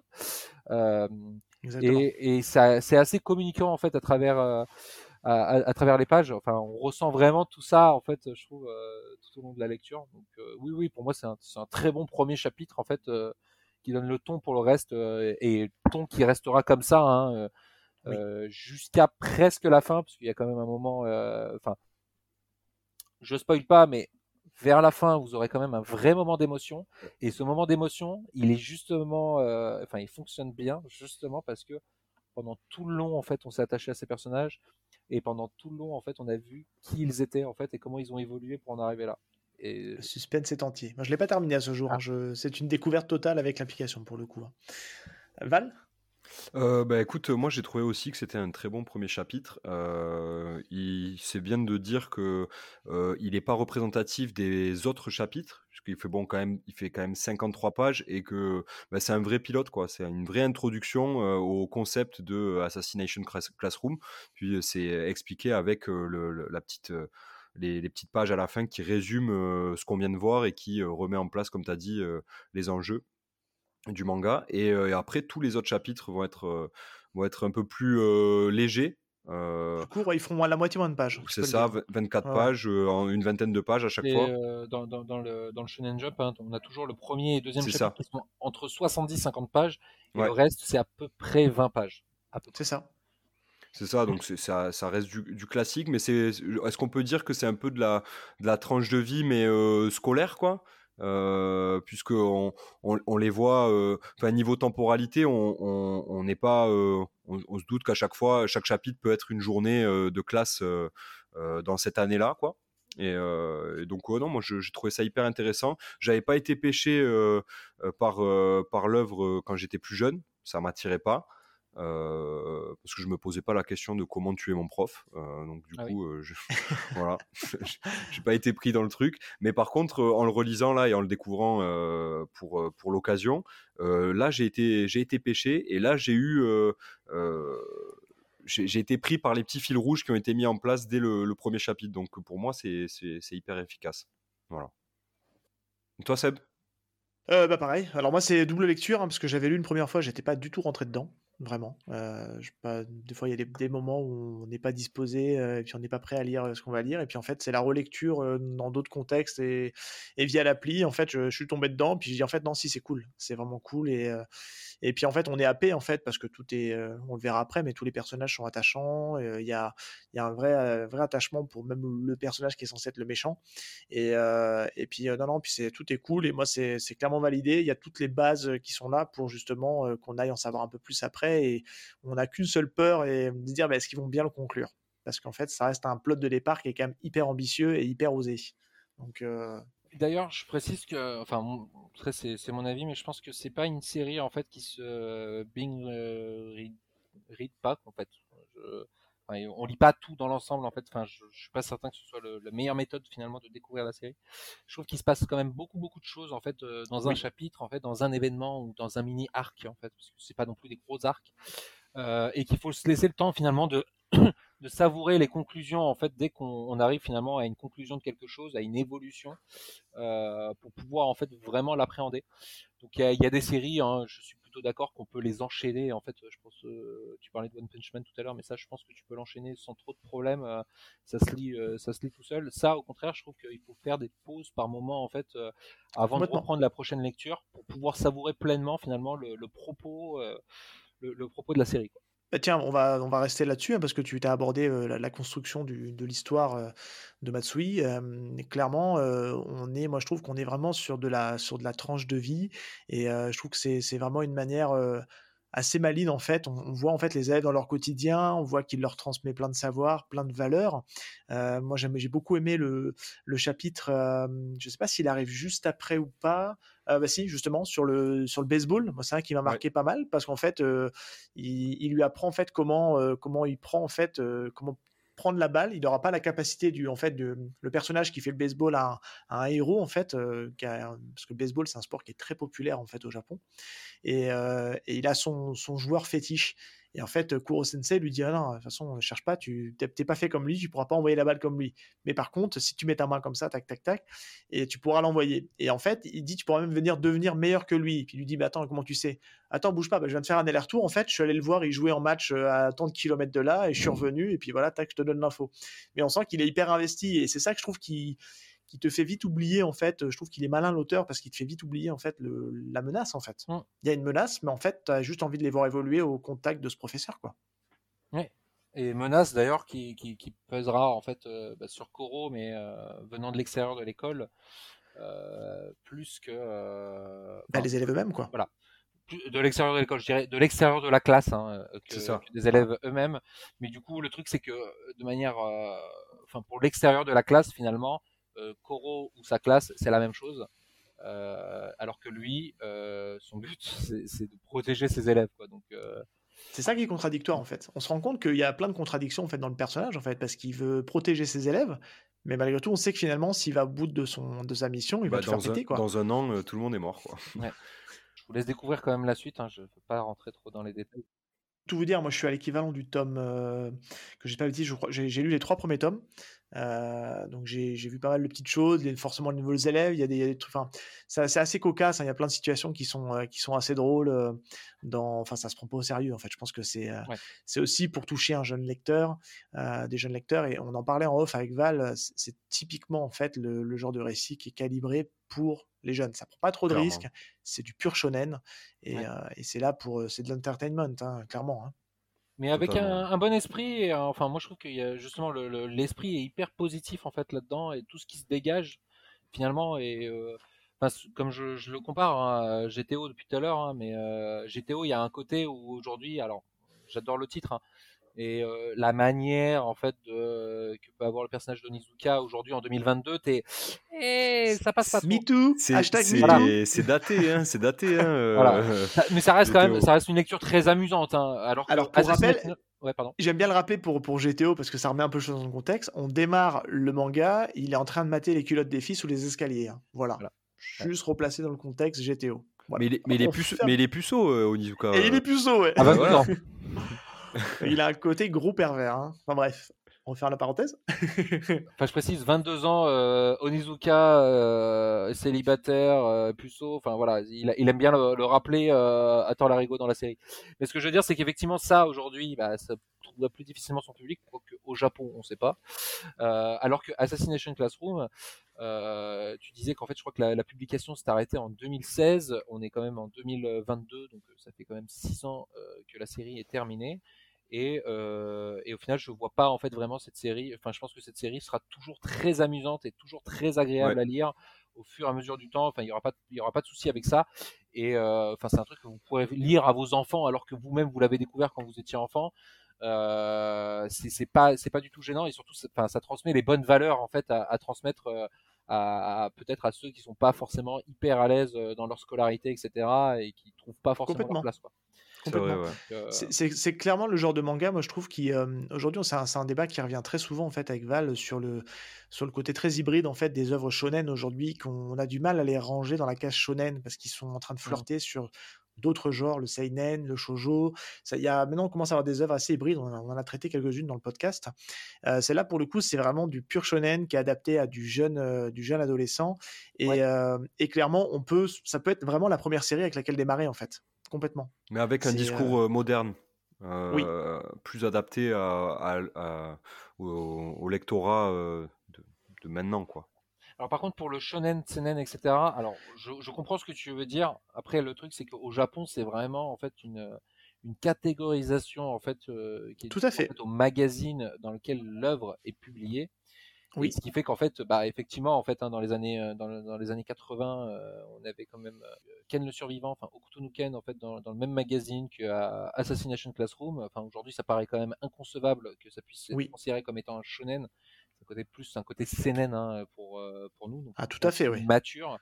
Euh, mais mais en France, en fait, on a une manière, en fait, de concevoir finalement euh, les shonen, seinen, shojo comme étant vraiment des catégories, enfin des, des, des, des genres euh, purs et durs, comme peuvent l'être l'action, l'aventure, euh, Ouais, la ouais, SF, ouais. etc. Tout à fait. Euh, Voilà, il y a, il y a une perception, je pense, dans les deux pays en fait, qui n'est pas la même dans, dans la manière de concevoir ça. Et euh, comme on peut parler en fait de shojo, en fait, qui est, euh, c'est uniquement des, des histoires d'amour euh, lycéennes, c'est pas que ça en fait. Il y a aussi d'autres Mhm. titres en fait qui sont des shojo et qui sont euh, qui englobent un peu plus, même si l'amour reste quand même un peu central euh, dans, ces récits-là. C'est euh, juste pour dire voilà, que ça englobe un peu plus que le, principe qu'on pourrait lui attribuer. Tout à fait. Bon, en fait, on a, complètement conscience de ça, mais c'est vrai qu'on a noté quand même sur, les, derniers titres euh, où cette catégorisation, comme tu dis, en fait, parce que, comme tu l'as dit, hein, au Japon, y a, ça rentre beaucoup dans des cases pour que ça rentre dans des, dans des, dans des typologies très particulières. Euh, tu vois, on, a, on prend l'exemple toujours de, de The Promised Neverland. Euh, Aujourd'hui, euh, ça reste un manga qui est très compliqué à faire rentrer dans le shonen, et pourtant, c'est paru dans le Wiki Shonen Jump. Et je trouve qu'aujourd'hui, là-dessus, il y a une ouverture du Japon. C'est un échange qu'on a beaucoup avec, avec Val là-dessus, où bah, on a moins des œuvres trop stéréotypées, tu vois, où c'est Mm. toujours la- Parce qu'en fait, le shonen aujourd'hui, c'est ce qu'on dit souvent, c'est le point de vue d'un garçon qui va évoluer, qui va monter en compétences, qui va se faire des amis. C'est un jeu caricature, hein. C'est un jeune c'est- garçon, euh, souvent. mais c'est euh, souvent un peu ça parce que ça parle et c'est pour un public de garçons. Jeu Ouais. caricature. Alors non, non, mais, Mais- je, je, je comprends. Hein, je, je, enfin, t'as, t'as, t'as absolument raison hein, dans, dans, les faits. Hein, c'est souvent, souvent ça. Après, on a quand même quelques titres qui arrivent à se démarquer. Euh, Promise Neverland, Complètement. est un, est un très très bon exemple hein, euh, là-dessus, euh, et qui justement en fait épouse plus difficilement les codes euh, qu'on attend. Après, le problème, c'est que je pense aussi qu'il y a une, un mélange aussi avec le neketsu. euh, Oui. qui est vraiment le, Ah oui, euh, grand débat. le sous-genre en fait de Du shonen, complètement. plus, le, Ah le oui. plus répandu. Un des hein. Dragon Ball, Naruto, euh, Naruto, One Piece, enfin tout ça c'est du neketsu pur jus. Et pour te faire un- une petite aparté rapidement là-dessus, nous on reprend énormément de gens en fait là-dessus, parce qu'on est un peu chiant, hein, un peu pointilleux, où les gens disent le shonen neketsu. Et puis en fait ils font, ils font la liaison entre les deux pour en gros que c'est une seule et même- que le shonen est forcément neketsu. Tu vois, ça sous-entend ça, alors que pas du tout. Tu vois, on leur dit non non, c'est shonen c'est une chose et le neketsu c'est un sous-genre, mais il n'y a pas que du neketsu dans le shonen quoi. Et ça, Assassination Classroom en est un très bon exemple, je Ouais, trouve. Oui. pas du tout euh, neketsu ça pour le Pas du tout. Il y a zéro Pas Neketsu dans Ass- Assassination Classroom. Et, euh, même dans la, enfin, d'ailleurs, je précise aussi que euh, l'au- l'auteur du coup a fait une nouvelle série. Du coup, euh, parce que Assassination Classroom ça s'est terminé en 2016 et il a fait une nouvelle série qui a commencé à être publiée l'année dernière au Japon, qui s'appelle The Elusive Samurai et qui sera Oui. Posée par euh, les, les éditions Kana euh, au mois de mai, hein, si je m'abuse. Euh, Et vous l'aurez sans discussion.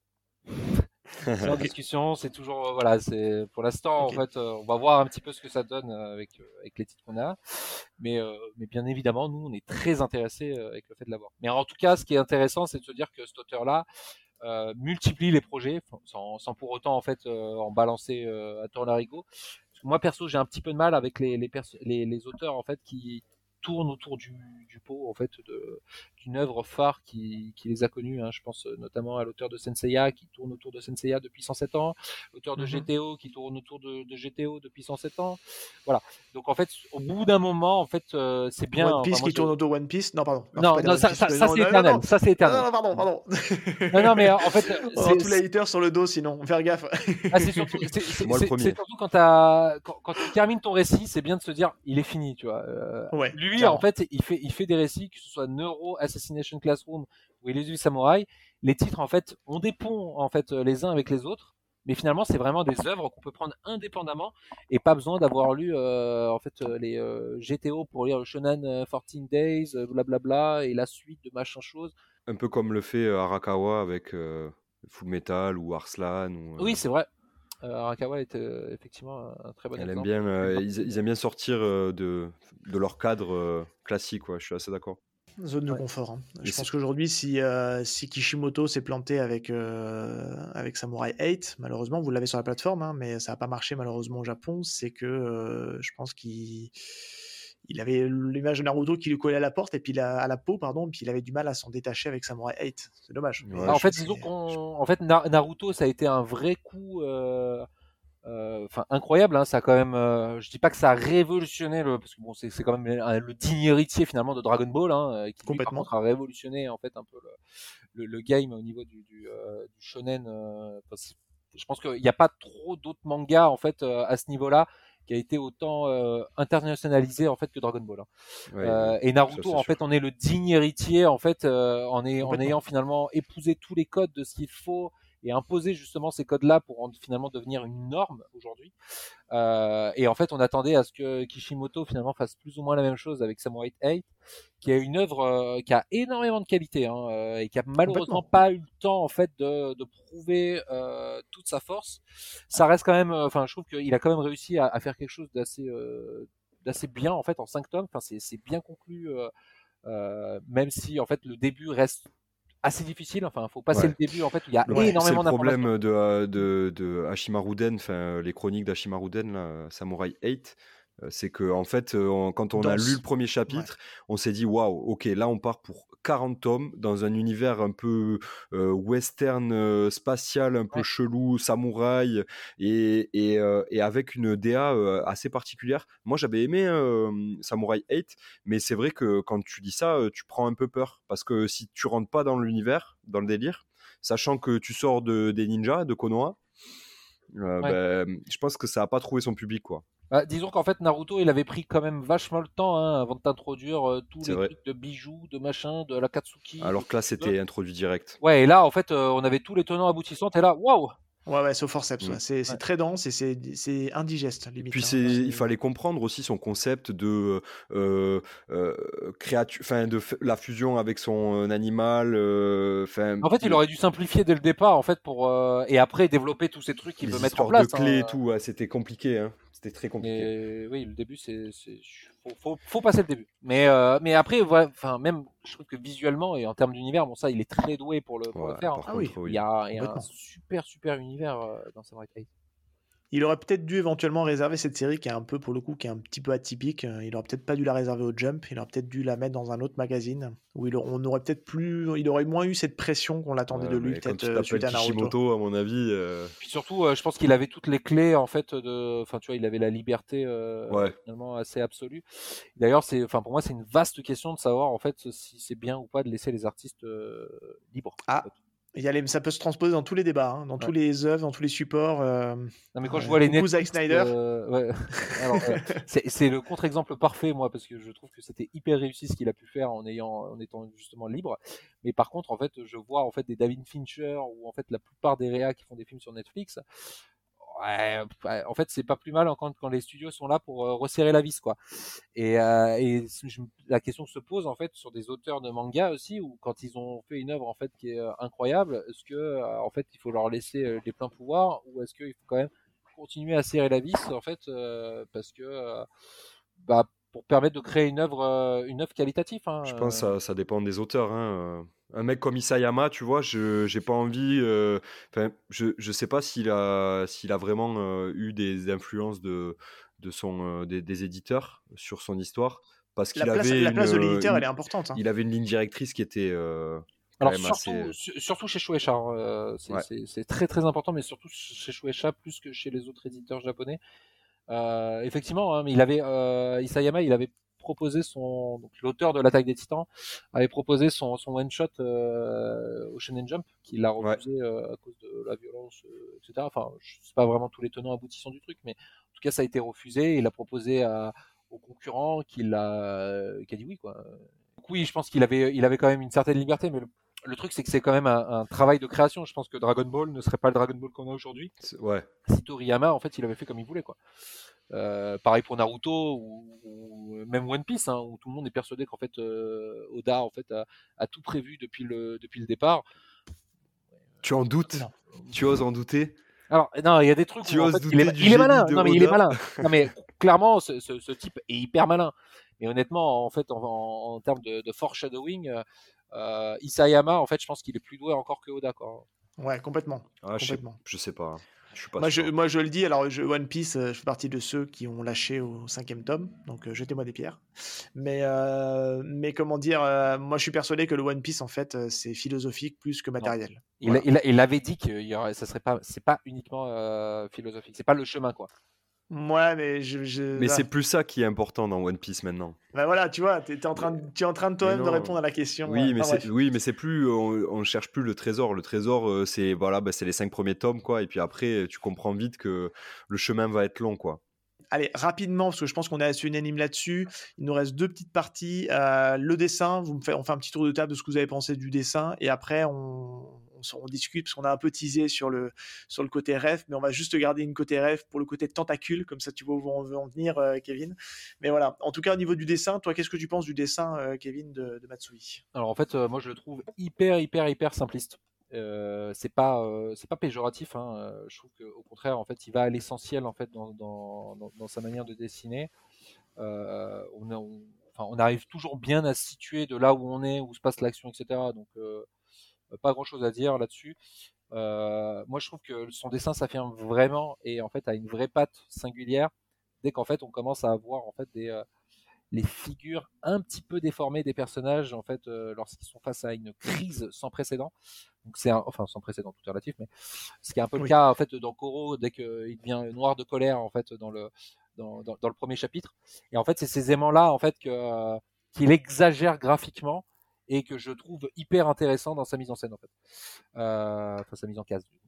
Euh, le reste après je, je trouve que c'est ni mieux ni moins bien en fait que euh, on va dire c'est assez C'est standard. académique en fait. Hein. Ouais. C'est Ouais, plutôt académique. hein. Val? Euh, je suis totalement en phase avec ce que vous dites. ouais, C'est très académique Euh, d'un point de vue perso, mais c'est vraiment mon avis perso. Moi, j'avais pas trop, j'ai pas trop accroché sur euh, les, euh, les élèves. Je trouve la- le- les visages et sa manière de dessiner les visages. C'est pas mon, euh, c'est pas ce que je préfère quoi. En tout cas, ça me parle moins que d'autres euh, d'autres œuvres. Euh, mais euh, après, je suis assez d'accord. Je vous rejoins sur les, les, les cases un peu badass où, euh, où là, il apporte une vraie, une vraie intention et, et une vraie patte. Et, et donc, oui, il globalement, il s'est très bien dessiné quand même. On va pas se le cacher. Bah, Il serait pas là. Mais je pense c'est un des auteurs, comme, comme pas mal d'auteurs, comme je pense, je sais pas, vous n'allez pas être d'accord avec moi, mais euh, l'auteur de Bleach, où c'est tu aimes ou tu aimes un peu moins. Il n'y a, y a- y a pas vraiment de, de consensus pour dire que tout le monde dit que c'est beau, quoi. Euh, Pas d'accord. Moi, c'est ce que ouais, je du pense, mais. Euh, euh, là, là, là. euh, en gros, pour moi, euh, l'auteur de Assassination Classroom, il a un, un trait, ok, euh, et en fait, il fait 25 21 tomes. Il a un trait qui est, euh, comme il disait, académique. Académique. Ouais, clairement. ouais. Celui de Kubo, Alors, Oh mon Dieu.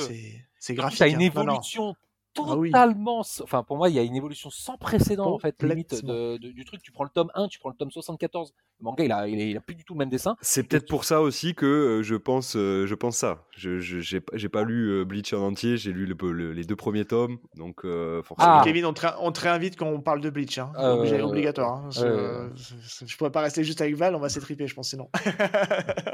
Non mais en tout cas, en tout cas, enfin, euh, essaye de te lancer dessus quand si un jour tu as l'occasion parce que vraiment Ouais. visuellement, en fait, tu sais la, la petite euh, goutte de sueur que tu as sur le front en fait et qui goûte comme ça en fait dans les mangas, bah en fait, si tu veux Kubo, il arrive à le faire, à te le faire ressentir quand il dessine. C'est ça qui est incroyable. Genre je suis vraiment en transe quand je lis ces mangas quoi, vraiment. Et il Ok. y a quasiment que lui qui arrive à la faire ça. goutte de sueur me parle. euh, J'ai j'ai Inoue en tête qui, qui, qui m'a fait vivre Ouais. euh, des matchs de basket, donc. euh, Ouais. ouais. Alors je, c'est je- pas le je même vois ce que hein, tu veux dire.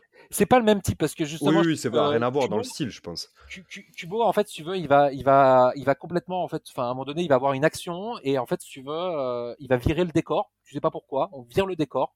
Et le, le- tu vas voir juste le perso en fait euh, et le, le- vraiment le focus sur le personnage. Et du coup, en fait, t'as l'impression qu'il y a un truc comme d'arrêt sur le temps de l'action qui se passe et ça te met, euh, enfin, ça te met dans un état, en fait, je trouve assez incroyable. Bon, on est encore dérivé, je suis navré, hein, mais euh, vous avez prévenu. Euh, Hein. Une bonne dérive, on parle dessin et c'est normal que c'est Val. En même temps, Val, il t'a lancé sur Bleach, hein, donc Ouais, c'est de sa faute. On va lui jeter je- toute je la faute. pas, Non, mais juste pour refermer la parenthèse, pour euh, motiver Val à lire Bleach, c'est, euh, je pense que c'est l'entrée en matière qui est pas toujours simple avec Bleach. C'est quelque chose qui est assez, euh, on est assez unanime là-dessus, je pense pour le dire, que les 4-5 premiers tomes, même les trois premiers tomes sont assez durs à rentrer dedans parce que pareil, il y a pas mal de choses à appréhender, de, à comprendre, et ça, re- ça prend son rythme de croisière juste après, et là, on peut plus lâcher. Ouais. On en reparlera. que- Mais on en reparlera, clairement. Euh, moi, rapidement sur le dessin de, de Matsui, parce qu'on parle de Assassination Classroom. Académique, c'est clair, je rejoins complètement. Et je trouve qu'en fait, moi, c'est un dessin qui est, je le dis souvent, mais euh, en même temps, c'est c'est assez classique de dire ça. C'est un dessin qui est au service du, du scénario et de l'action. En fait, il va nous faire un dessin très simpliste parce que le ton est léger. Et puisqu'en fait, il n'y a pas de gravité de situation. Et il va avoir un dessin un peu plus appuyé, beaucoup plus travaillé, dessiné, quand on va rentrer dans des scènes un peu plus avec de l'intensité, euh, soit émotionnelle, soit, soit une scène un peu d'action, parce qu'on le voit dans le premier chapitre, euh, il y a une planche qui est très, graphique sur le flashback euh, quand il échange avec la, cet inconnu dont on ne connaît pas le nom et qui lui fait cette promesse d'être le meilleur professeur. Euh, là, clairement, moi, je trouve que c'est c'est une planche qui est magnifique. C'est de toute beauté. Le travail du noir, il est, il est parfait. Enfin, je trouve que c'est vraiment top. Et après, on a, des, on, a des, on a des dessins qui sont un peu plus basiques, on va dire plus académiques. Mais je trouve que globalement, il fait le taf. C'est pas un dessin qui nous sort. C'est un dessin, c'est du confort, en fait, hein, du Mmh. dessin confort où on sait à quoi s'attendre. Et puis, en fait, ça nous permet de nous guider. Il y a des auteurs, moi je parle souvent de, de, de Beastar, on fait juste un petit parallèle avec Beastar, qui est un dessin qui, qui est un peu plus atypique. Moi, j'ai pas réussi encore à rentrer dedans, mais on me force toujours à dire va plus loin parce que tu vas y arriver. Mais c'est un truc qui peut diviser. Là, au moins, avec Matsui, ce qui est sûr, c'est qu'au moins, bah, c'est classique, mais ça fait le taf. C'est ce qu'on peut se dire. Quoi. Bon, en même temps, euh, Paru Itakaki, elle est, euh, vu son père, euh, le dessin atypique, ça la connaît bien. hein. Connais pas le padré. Et j'ai pas la ref non plus. Ah, pardon. Euh, bah, en fait, son père, c'est celui qui a fait Baki. Ah non, ah oui, Ouais. ok. Du coup, c'est marrant. D'accord. Hein. Ceci Enfin, tu vois, dans explique le cela. côté ouais. atypique du dessin, genre le Baki, Ouais. on en est quand même à un Baki, c'est niveau. euh, spécial, ouais. Voilà, euh, mais du coup, c'est, enfin, tu vois, l'intention est là. C'est l'intention du coup euh, des auteurs. Enfin, moi, je trouve que c'est hyper cool en fait dès qu'un auteur euh, arrive à, travers son dessin. C'est pas énormément le cas. Hein. Assassination Classroom n'est pas forcément le bon exemple. T- ressentir vraiment toute l'intention euh, de l'auteur euh, dans le dessin. Je trouve que c'est plus finalement le récit et euh, les intentions du récit euh, où on ressent vraiment la patte de, de, de Matsui. Euh, mais je trouve ça très fort en fait dès que les auteurs sont capables en fait de, de montrer leurs intentions dans, dans le dessin. Complètement. Complètement. Non, mais complètement en phase là-dessus. Euh, les gars, on va avancer sur la partie référence et je pense qu'on va, on va juste s'arrêter sur une parce que je pense qu'il y en a plein et vous les aurez vus, mais moi c'est une qui m'a fait beaucoup rigoler. déjà. Ouais, des- Ouais, c'est les. Alors, c'est un manga qui s'adresse, on le rappelle, à des jeunes, et pourtant, moi, j'ai pas pu m'empêcher de penser que le poulpe et les tentacules, il y a une forte allusion euh, un peu euh, olé olé, hein, pour rester précis, parce que on va se le dire quand même, le côté tentacule, c'est un truc qui est extrêmement présent dans l'univers des hentai. Alors, je lis pas, mais je le sais apparemment que les tentacules sont très présents. T'en Mais non, non, je- je sais pas parler, ce que- quoi. J'en ai entendu parler comme ça. Non, non, en vrai, c'est- il y a un truc assez perturbant quand même au niveau de ces tentacules. Et comme je vous le disais tout à l'heure, vous l'avez gardé, attention, fusil de Chekhov, elles sont magnifiques tes tentacules. C'est, euh, il y a quand même une double lecture quand même. hein. Je sais pas ce que t'en penses toi, Kevin, mais euh, Alors, un peu perturbé. Tout à l'heure, j'étais, mais où il veut en venir avec son tentacule? Je me suis dit, est-ce qu'il parler en fait de, de Hachibi dans Naruto? Mais je me suis dit, mais c'est pas logique. Et euh, ok, je vois du coup un peu plus. Effectivement, fait, Instinct euh, primaire, beaucoup plus instinct primaire. Là, Ouais, ouais, mais basique, euh, je- j'avoue que moi, ça m'avait jamais vraiment effleuré l'esprit. Euh, Sérieux Ok. Ouais. Ah ouais, En d'accord. fait, pour moi, le poulpe, du coup, c'est vraiment assez euh, caractéristique finalement en fait euh, du Japon. En fait, enfin, je sais pas pourquoi. Je le... Enfin, c'est les takoyaki en fait. si Le voulez, takoyaki, je- ouais. Ouais, ouais, le takoyaki. euh, Ah oui, oui, euh, d'accord. ça Ah m'a ouais. toujours, euh, voilà, c'est incroyable comme mais. Euh, et du coup, en fait, j'associe vachement. Enfin, tu- ça m'a pas perturbé, particulièrement choqué en fait de me dire en fait qu'on parle de tentacules à ce niveau-là. Euh, et en fait, euh, sache quand même qu'on reviendra hein, sur ce. Tu as un joli tentacule. euh, on reverra et on comprendra un peu plus le, le- le contexte où ça a été dit. Ah, ok. Donc on s'est fait des films. Ah. Voilà. Donc, Ah, euh, donc moi, je suis quand tu auras persuadé lu la série, que c'est des clins d'œil. C'est sûr que c'est des clins d'œil. Je suis persuadé que il y a, il y a plein de moments, dans- dans- notamment dans le premier chapitre, où euh, tu peux tu peux pas euh, ne pas avoir le, je trouve, en tout cas, ou alors moi j'ai l'esprit mal placé, c'est très probable. Le côté phallique. Euh, mais non, mais même dans euh, la manière dont parlent les personnages ou, ou la tentacule, euh, ils en parlent quoi, et c'est quelque chose. C'est c'est pas euh, un truc euh, annexe quoi. C'est un truc important. Alors après, moi, je t'avoue que c'est un peu comme si quand, quand tu lis Dragon Ball, tu me dis, euh, ouais, on parle quand même des boules du dragon. euh, du coup. euh, Ah ouais, non, moi, je suis pas d'accord. euh, Je- Du coup, Non, alors il n'y a pas besoin de Dragon Ball parce qu'il n'a pas besoin de le faire en fait. Il parle des paf paf de Bulma et en fait c'est bon. c'est hein, vrai. Non, mais là, ça pour le coup. bah, après, à travers le personnage de Tortue Géniale, je trouve que c'est à part. parce- Enfin, Tortue Géniale. Voilà. C'est lui, il est. euh, Enfin voilà, c'est le pervers pépère de. Mais Son Goku, en fait, a pas l'esprit mal placé et je trouve Non, que la narration de Dragon Ball a pas C'est forcément naïf, ouais.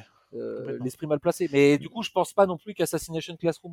Mais peut-être, écoutez, euh, Pour moi, pour moi, il y, a- il y a un petit- euh, il y a un petit clin d'œil, il y a une ref à ça. On s'est regardé avec Seb et euh, quand on, on en, Ouais. par- on en parlait en off et on s'est dit ah bon ok c'est bon on va en parler parce qu'on est on est totalement d'accord là-dessus. Il y a, On y a peut-être l'esprit mal placé après, c'est Ah. peut-être ça aussi. On Non un mais peu pervers. écoutez, hein, envoyez un petit, un petit, un, petit tweet à l'auteur. Peut-être qu'il réagira et il dira vous avez raison les gars, vous êtes les premiers à faire la remarque. On tient, Euh, on tient un buzz. On tient peut-être un buzz. Est-ce que toi, tu as peut-être relevé peut-être éventuellement des petites choses qui t'ont dans des petites refs euh, rapides, éventuellement des choses qui te, qui, que tu voudrais peut-être en parler euh, là-dessus? Là, euh, alors à vivre comme ça, euh, je t'avoue que non, hein, rien me, Ok. me traverse particulièrement l'esprit. Donc euh, c'est plutôt faire la blague sur les tentacules. c'est- Oui, c'est- oui, oui, non, mais euh, mais j'avoue que je suis un peu déconcerté. Je m'y attendais pas en fait à, à parler de hentai grâce à Assassination Classroom. Merde. Et, euh, C'était le but. non, mais écoute, si on peut en rester là sur, sur la partie, euh, sur la partie donc d'Assassination Classroom. Euh, donc on répète, hein, donc euh, édité chez Kana est disponible donc sur Manga.io Euh, et on a pour coutume donc du coup Kevin de terminer par euh, une petite reco-lecture. Euh, on va vous le dire, donc c'est la thématique, c'est Manga.io, donc on va vous recommander d'autres lectures sur l'application euh, qu'on a découvert. Et euh, donc honneur à l'invité, Euh, Kevin, qu'est-ce que tu peux nous recommander en, en bonne lecture sur Manga.io autre qu'Assassination Classroom, forcément? Alors effectivement, bah, alors on a quand même beaucoup beaucoup de titres. hein. Après moi, je vais Oui. juste vous parler de celui qui m'a, enfin qu'on a pu avoir dès l'origine en fait euh, du lancement de la plateforme et qui m'a beaucoup beaucoup plu euh, et que j'essaye de mettre en avant parce qu'on le, enfin il est pas très connu comme titre. Ça s'appelle Baron. Euh, Baron est un manga qui a été dessiné par Rokuda Noburu et, euh, et qui va nous parler finalement en fait euh, d'un jeune garçon en fait qui a une force un peu herculéenne mais bon restant humain quand même hein, mais il est, juste hyper balèze quoi hyper grand. Et en, partant en, voyage prénuptial hein, j'ai envie de dire sa petite amie en fait commence à faire des rêves assez chelous qui semblent l'avertir en fait d'une présence extraterrestre.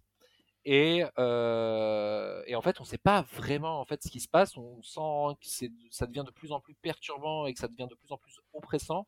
Et lui, il est là, un petit peu impuissant face à ça, et, euh, va se retrouver impliqué surtout quand sa petite amie va disparaître.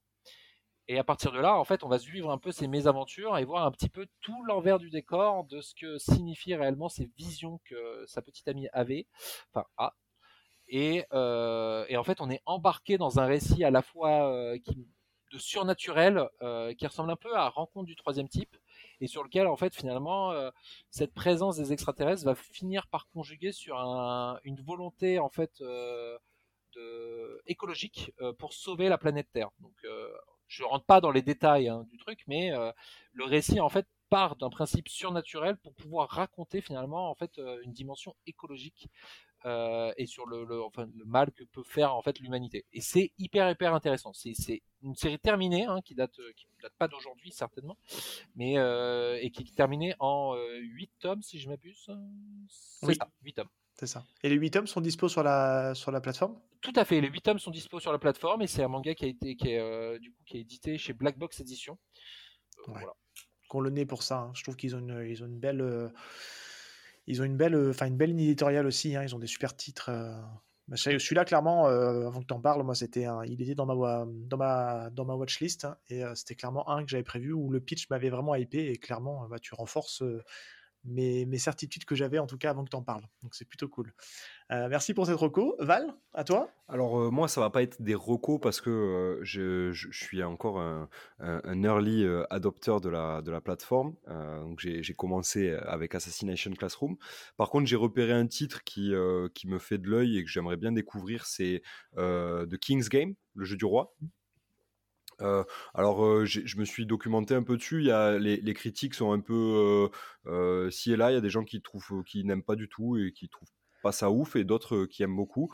Moi, en tout cas, le, pitch de Mangaio, parce qu'on en revient au pitch dans YPDLM, c'est très important, m'a m'a beauté. Donc, je j'irai j'irai jeter un œil à ça. Et puis, on en a parlé là, et, je suis content de le voir. C'est Samurai 8. Ça me donne envie de, retourner et de finir en fait ce que j'ai commencé parce que j'ai dû lire en fait les 20 premiers chapitres à l'époque bon ben je, je, l'assume je, l'ai lu en, en scan forcément parce que j'étais hypé par la fin de Aïe, aïe, aïe, Naruto aïe. et par euh, le découvrir une nouvelle œuvre de, de, de Kishimoto quoi Enfin, hypé par la fin de Naruto. euh, voilà, vous avez compris Oui, quoi. enfin, enfin, J'avais envie de découvrir une autre œuvre Et- de Kishimoto, quoi. Donc, euh, ouais, je, je- je citerai ces deux-là, euh, The King's Game, euh, qui, qui m'intrigue pas mal. Là, en fait, je- vais juste réagir sur King's Game du coup, mais si t'aimes euh, en fait, on va dire les, les mangas, euh, enfin les mangas plutôt. euh, j'aime bien comparer, euh, comme j'aime beaucoup le cinéma aussi, je compare vachement au film, mais les trucs un peu à la à la Saw ou les trucs comme ça. Euh, À la Saw, So. voilà. Tu vois, c'est c'est vraiment en fait euh, ce, ce jeu ou, le, ou Squid Game, hein, euh, ça, ça fonctionne. Ouais, aussi, moi, hein. ça m'a fait beaucoup penser à Alice in Borderland, qui est un manga aussi euh, à la base. Et en fait, euh, moi, j'ai aimé la série, j'ai pas lu le manga, euh, mais euh, j'ai beaucoup aimé la série et ça m'a fait penser à ça. Donc, euh, je me suis Le dit, bah, manga est tiens, très bien. découvrir hein, ça. euh, il- Ouais, il paraît aussi, La ouais. série, hein, mais, euh, mais King's Game, en fait, ça, en fait, ce qui est bien avec King's Game, c'est que c'est court. En fait, euh, on perd pas trop de temps. euh, en manière comparative, je pense que tu peux comparer ça au Judge, Doubt et tout ça qui sont aussi. Ouais, bah, c'est alors tu c'est très bien que tu en parles parce que c'est clairement sorti à la même époque. Ouais. Je crois que le premier qui a initié ça c'est Doubt. Il y a eu Judge après et je crois qu'après King's Game est arrivé, mais tous les trois sont chez Kiyun, hein, je crois. hein. C'était un peu cette ligne éditoriale qu'ils avaient d'être dans ce dans ce type de narration. Moi j'avais trouvé ça très cool à l'époque en tout cas. Et c'est pour rappeler, c'est un c'est du Udonite si je dis pas de bêtises. Je l'avais dit tout à l'heure, Pardon c'est du savoir qui fait quoi, qui est derrière ça quoi. Ouais. Et du coup, toi, Seb, euh, du coup, ton, ton manga. Et euh, ben moi c'est alors c'est une, une énorme surprise. hein. C'est euh, j'entendais beaucoup parler et je me serais pas osé à l'acheter. Et en fait euh, clairement là je me pose clairement la question de l'acheter. Euh, mais c'est Column Generic Romance. C'est euh, très compliqué à décrire en fait comme manga. Mais ça nous met dans c'est un, manga d'atmosphère d'ambiance. On suit le parcours en fait d'une je, je sais plus comment s'appelle le personnage principal de, de Column. Faut que je retrouve son son nom. Enfin, en fait, on suit cette personne en fait qui travaille dans une agence immobilière et qui doit en fait bah, mettre en place des, enfin louer des des, des apparts à des personnes. Et en fait on suit son quotidien. C'est de la slice of, life de la tranche de vie on va en parler en français ce sera plus simple à dire. Et ça, ça parle de nostalgie ça parle de souvenirs et c'est très très compliqué à décrire. Et je veux pas en dire plus parce qu'en fait la seule chose que je veux dire sur ce manga c'est d'aller le lire et de se laisser porter par le récit qui est euh, qui est très euh, ouais qui est, qui est ouais c'est c'est beau c'est euh, voilà c'est ça, ça parle d'amour ça parle de, de passé de souvenirs c'est enfin, si tu veux peut-être complémenter je sais pas si tu l'as lu toi toi Kevin mais euh, Alors, j'ai pas tout lu, hein, j'ai lu, lu surtout le début. Moi, ce qui m'a, ce que je trouve incroyable dans ce récit, c'est la puissance des dessins, en fait. ouais Euh, en fait, euh, il se beau. passe euh, et alors il peut se passer de dialogue, on s'en fiche un peu en fait parce que il, Ouais, on est vraiment, il a un art visuel en fait sur lequel en fait on comprend vraiment toutes les intentions, le, Oui. le, le, le, le- le- le spleen un peu de- du manga. Ouais, c'est ça, le spleen. Merci, c'est le mot que je cherchais. Ouais, c'est. Mais c'est pas très bavard en plus. Hein. Non, c'est, non. on- c'est, c'est, c'est tout. Enfin, c'est magnifique, c'est beau. Et, euh, et à un moment donné, je comprenais pas le, le côté. En fait, on parlait qu'il y avait un peu de, un peu de SF dans ce récit. J'arrivais pas trop à comprendre pourquoi. Et puis en fait, plus on avance, plus on commence à. Ça, ça nous dévoile petit à petit. Et il y a un twist énorme à la fin du tome 1, on peut le dire, euh, qui, euh, waouh, moi ça m'a, ça m'a secoué.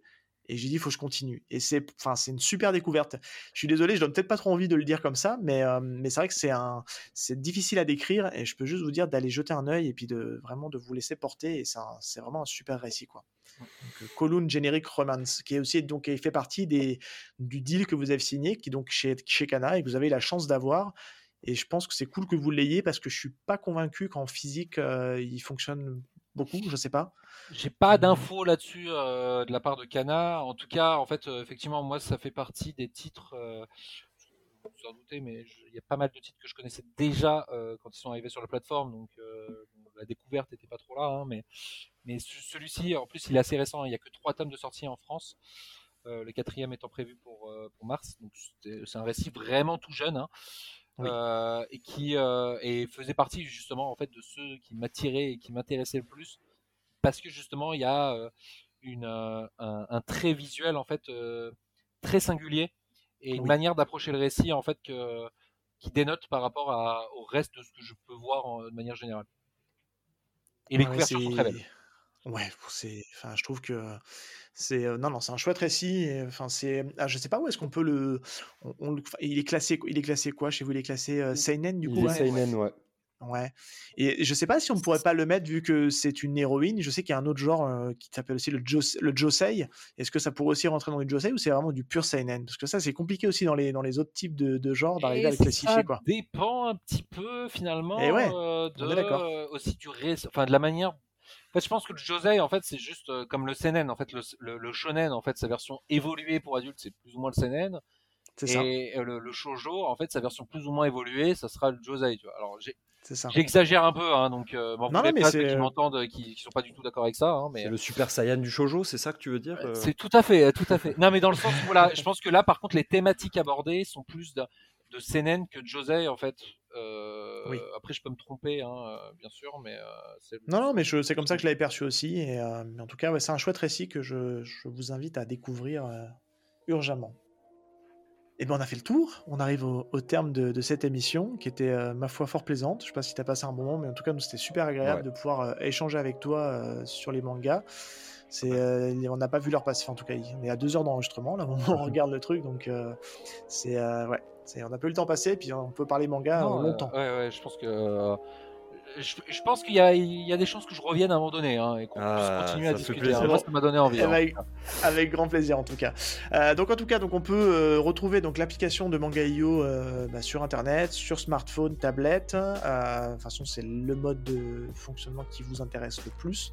Donc, chez Kagval, on a on a fait ça sur téléphone et sur tablette et les Ouais. deux sont très bien en fait. Euh, moi j'ai un téléphone assez grand et en fait c'est hyper agréable aussi sur téléphone. Donc, euh, donc on vous encourage très fortement à aller découvrir euh, cette application. Petit Et, rappel quand euh, même qu'il vous faut vous inscrire avant sur le site Oui. et pas sur l'application, parce que pour le moment, ce n'est pas encore disponible. Voilà. Mais ça arrivera. prochainement. Ouais, ça arrive Voilà. prochainement. Et euh, merci Kevin en tout cas d'être venu euh, passer ce moment avec nous. Merci très beaucoup. cool. C'était Merci à vous génial. pour l'invitation et pour ces échanges. Je trouve ça toujours très intéressant de parler avec, euh, avec des gens qui, qui aiment manga. Eh ben, très très cool. Et puis nous on conclut bah, les, les phrases d'usage euh, de conclusion de- d'un podcast. C'est que bah, si cet épisode vous a plu, faut pas hésiter à en parler autour de vous, euh, à mettre des maîtres. Hop, je recommence. Je, je vais pas fouiller en fin d'émission. si cet épisode vous a plu, n'hésitez pas à en parler autour de vous, à laisser des petites étoiles sur les applications euh, qui vous le permettent, Deezer, Apple Podcast. On est présent sur euh, toutes les bonnes plateformes. On est aussi sur les réseaux sociaux, Twitter, Instagram. Et puis on vous dit à très bientôt dans un prochain épisode de Y a-t-il un pilote dans le manga? Ciao tout le monde. Salut. Salut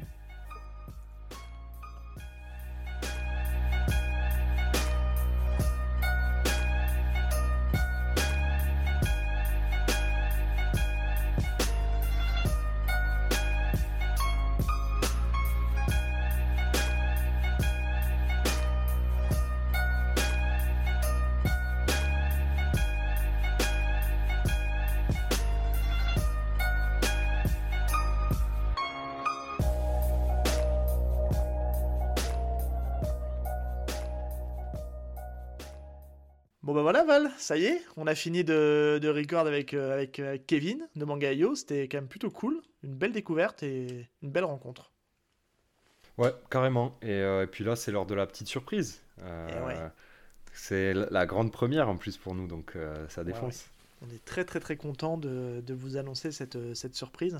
Alors en fonction du moment où vous écouterez cet épisode, vous aurez peut-être été déjà euh, entre guillemets spoilé par euh, les réseaux sociaux, puisqu'on va forcément inonder les réseaux sociaux. Euh, C'est pas, ça nous ressemble pas, mais là on se dit que c'est vraiment l'occasion ou jamais d'en parler.